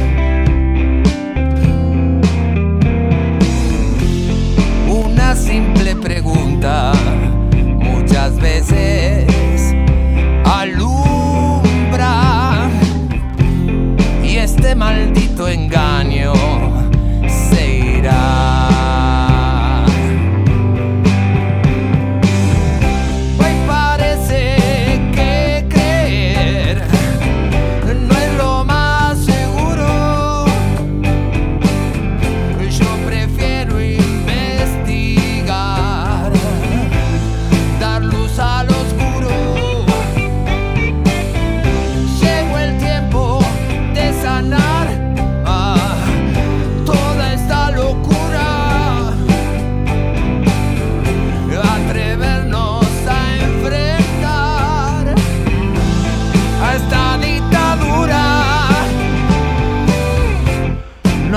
más absurdo que se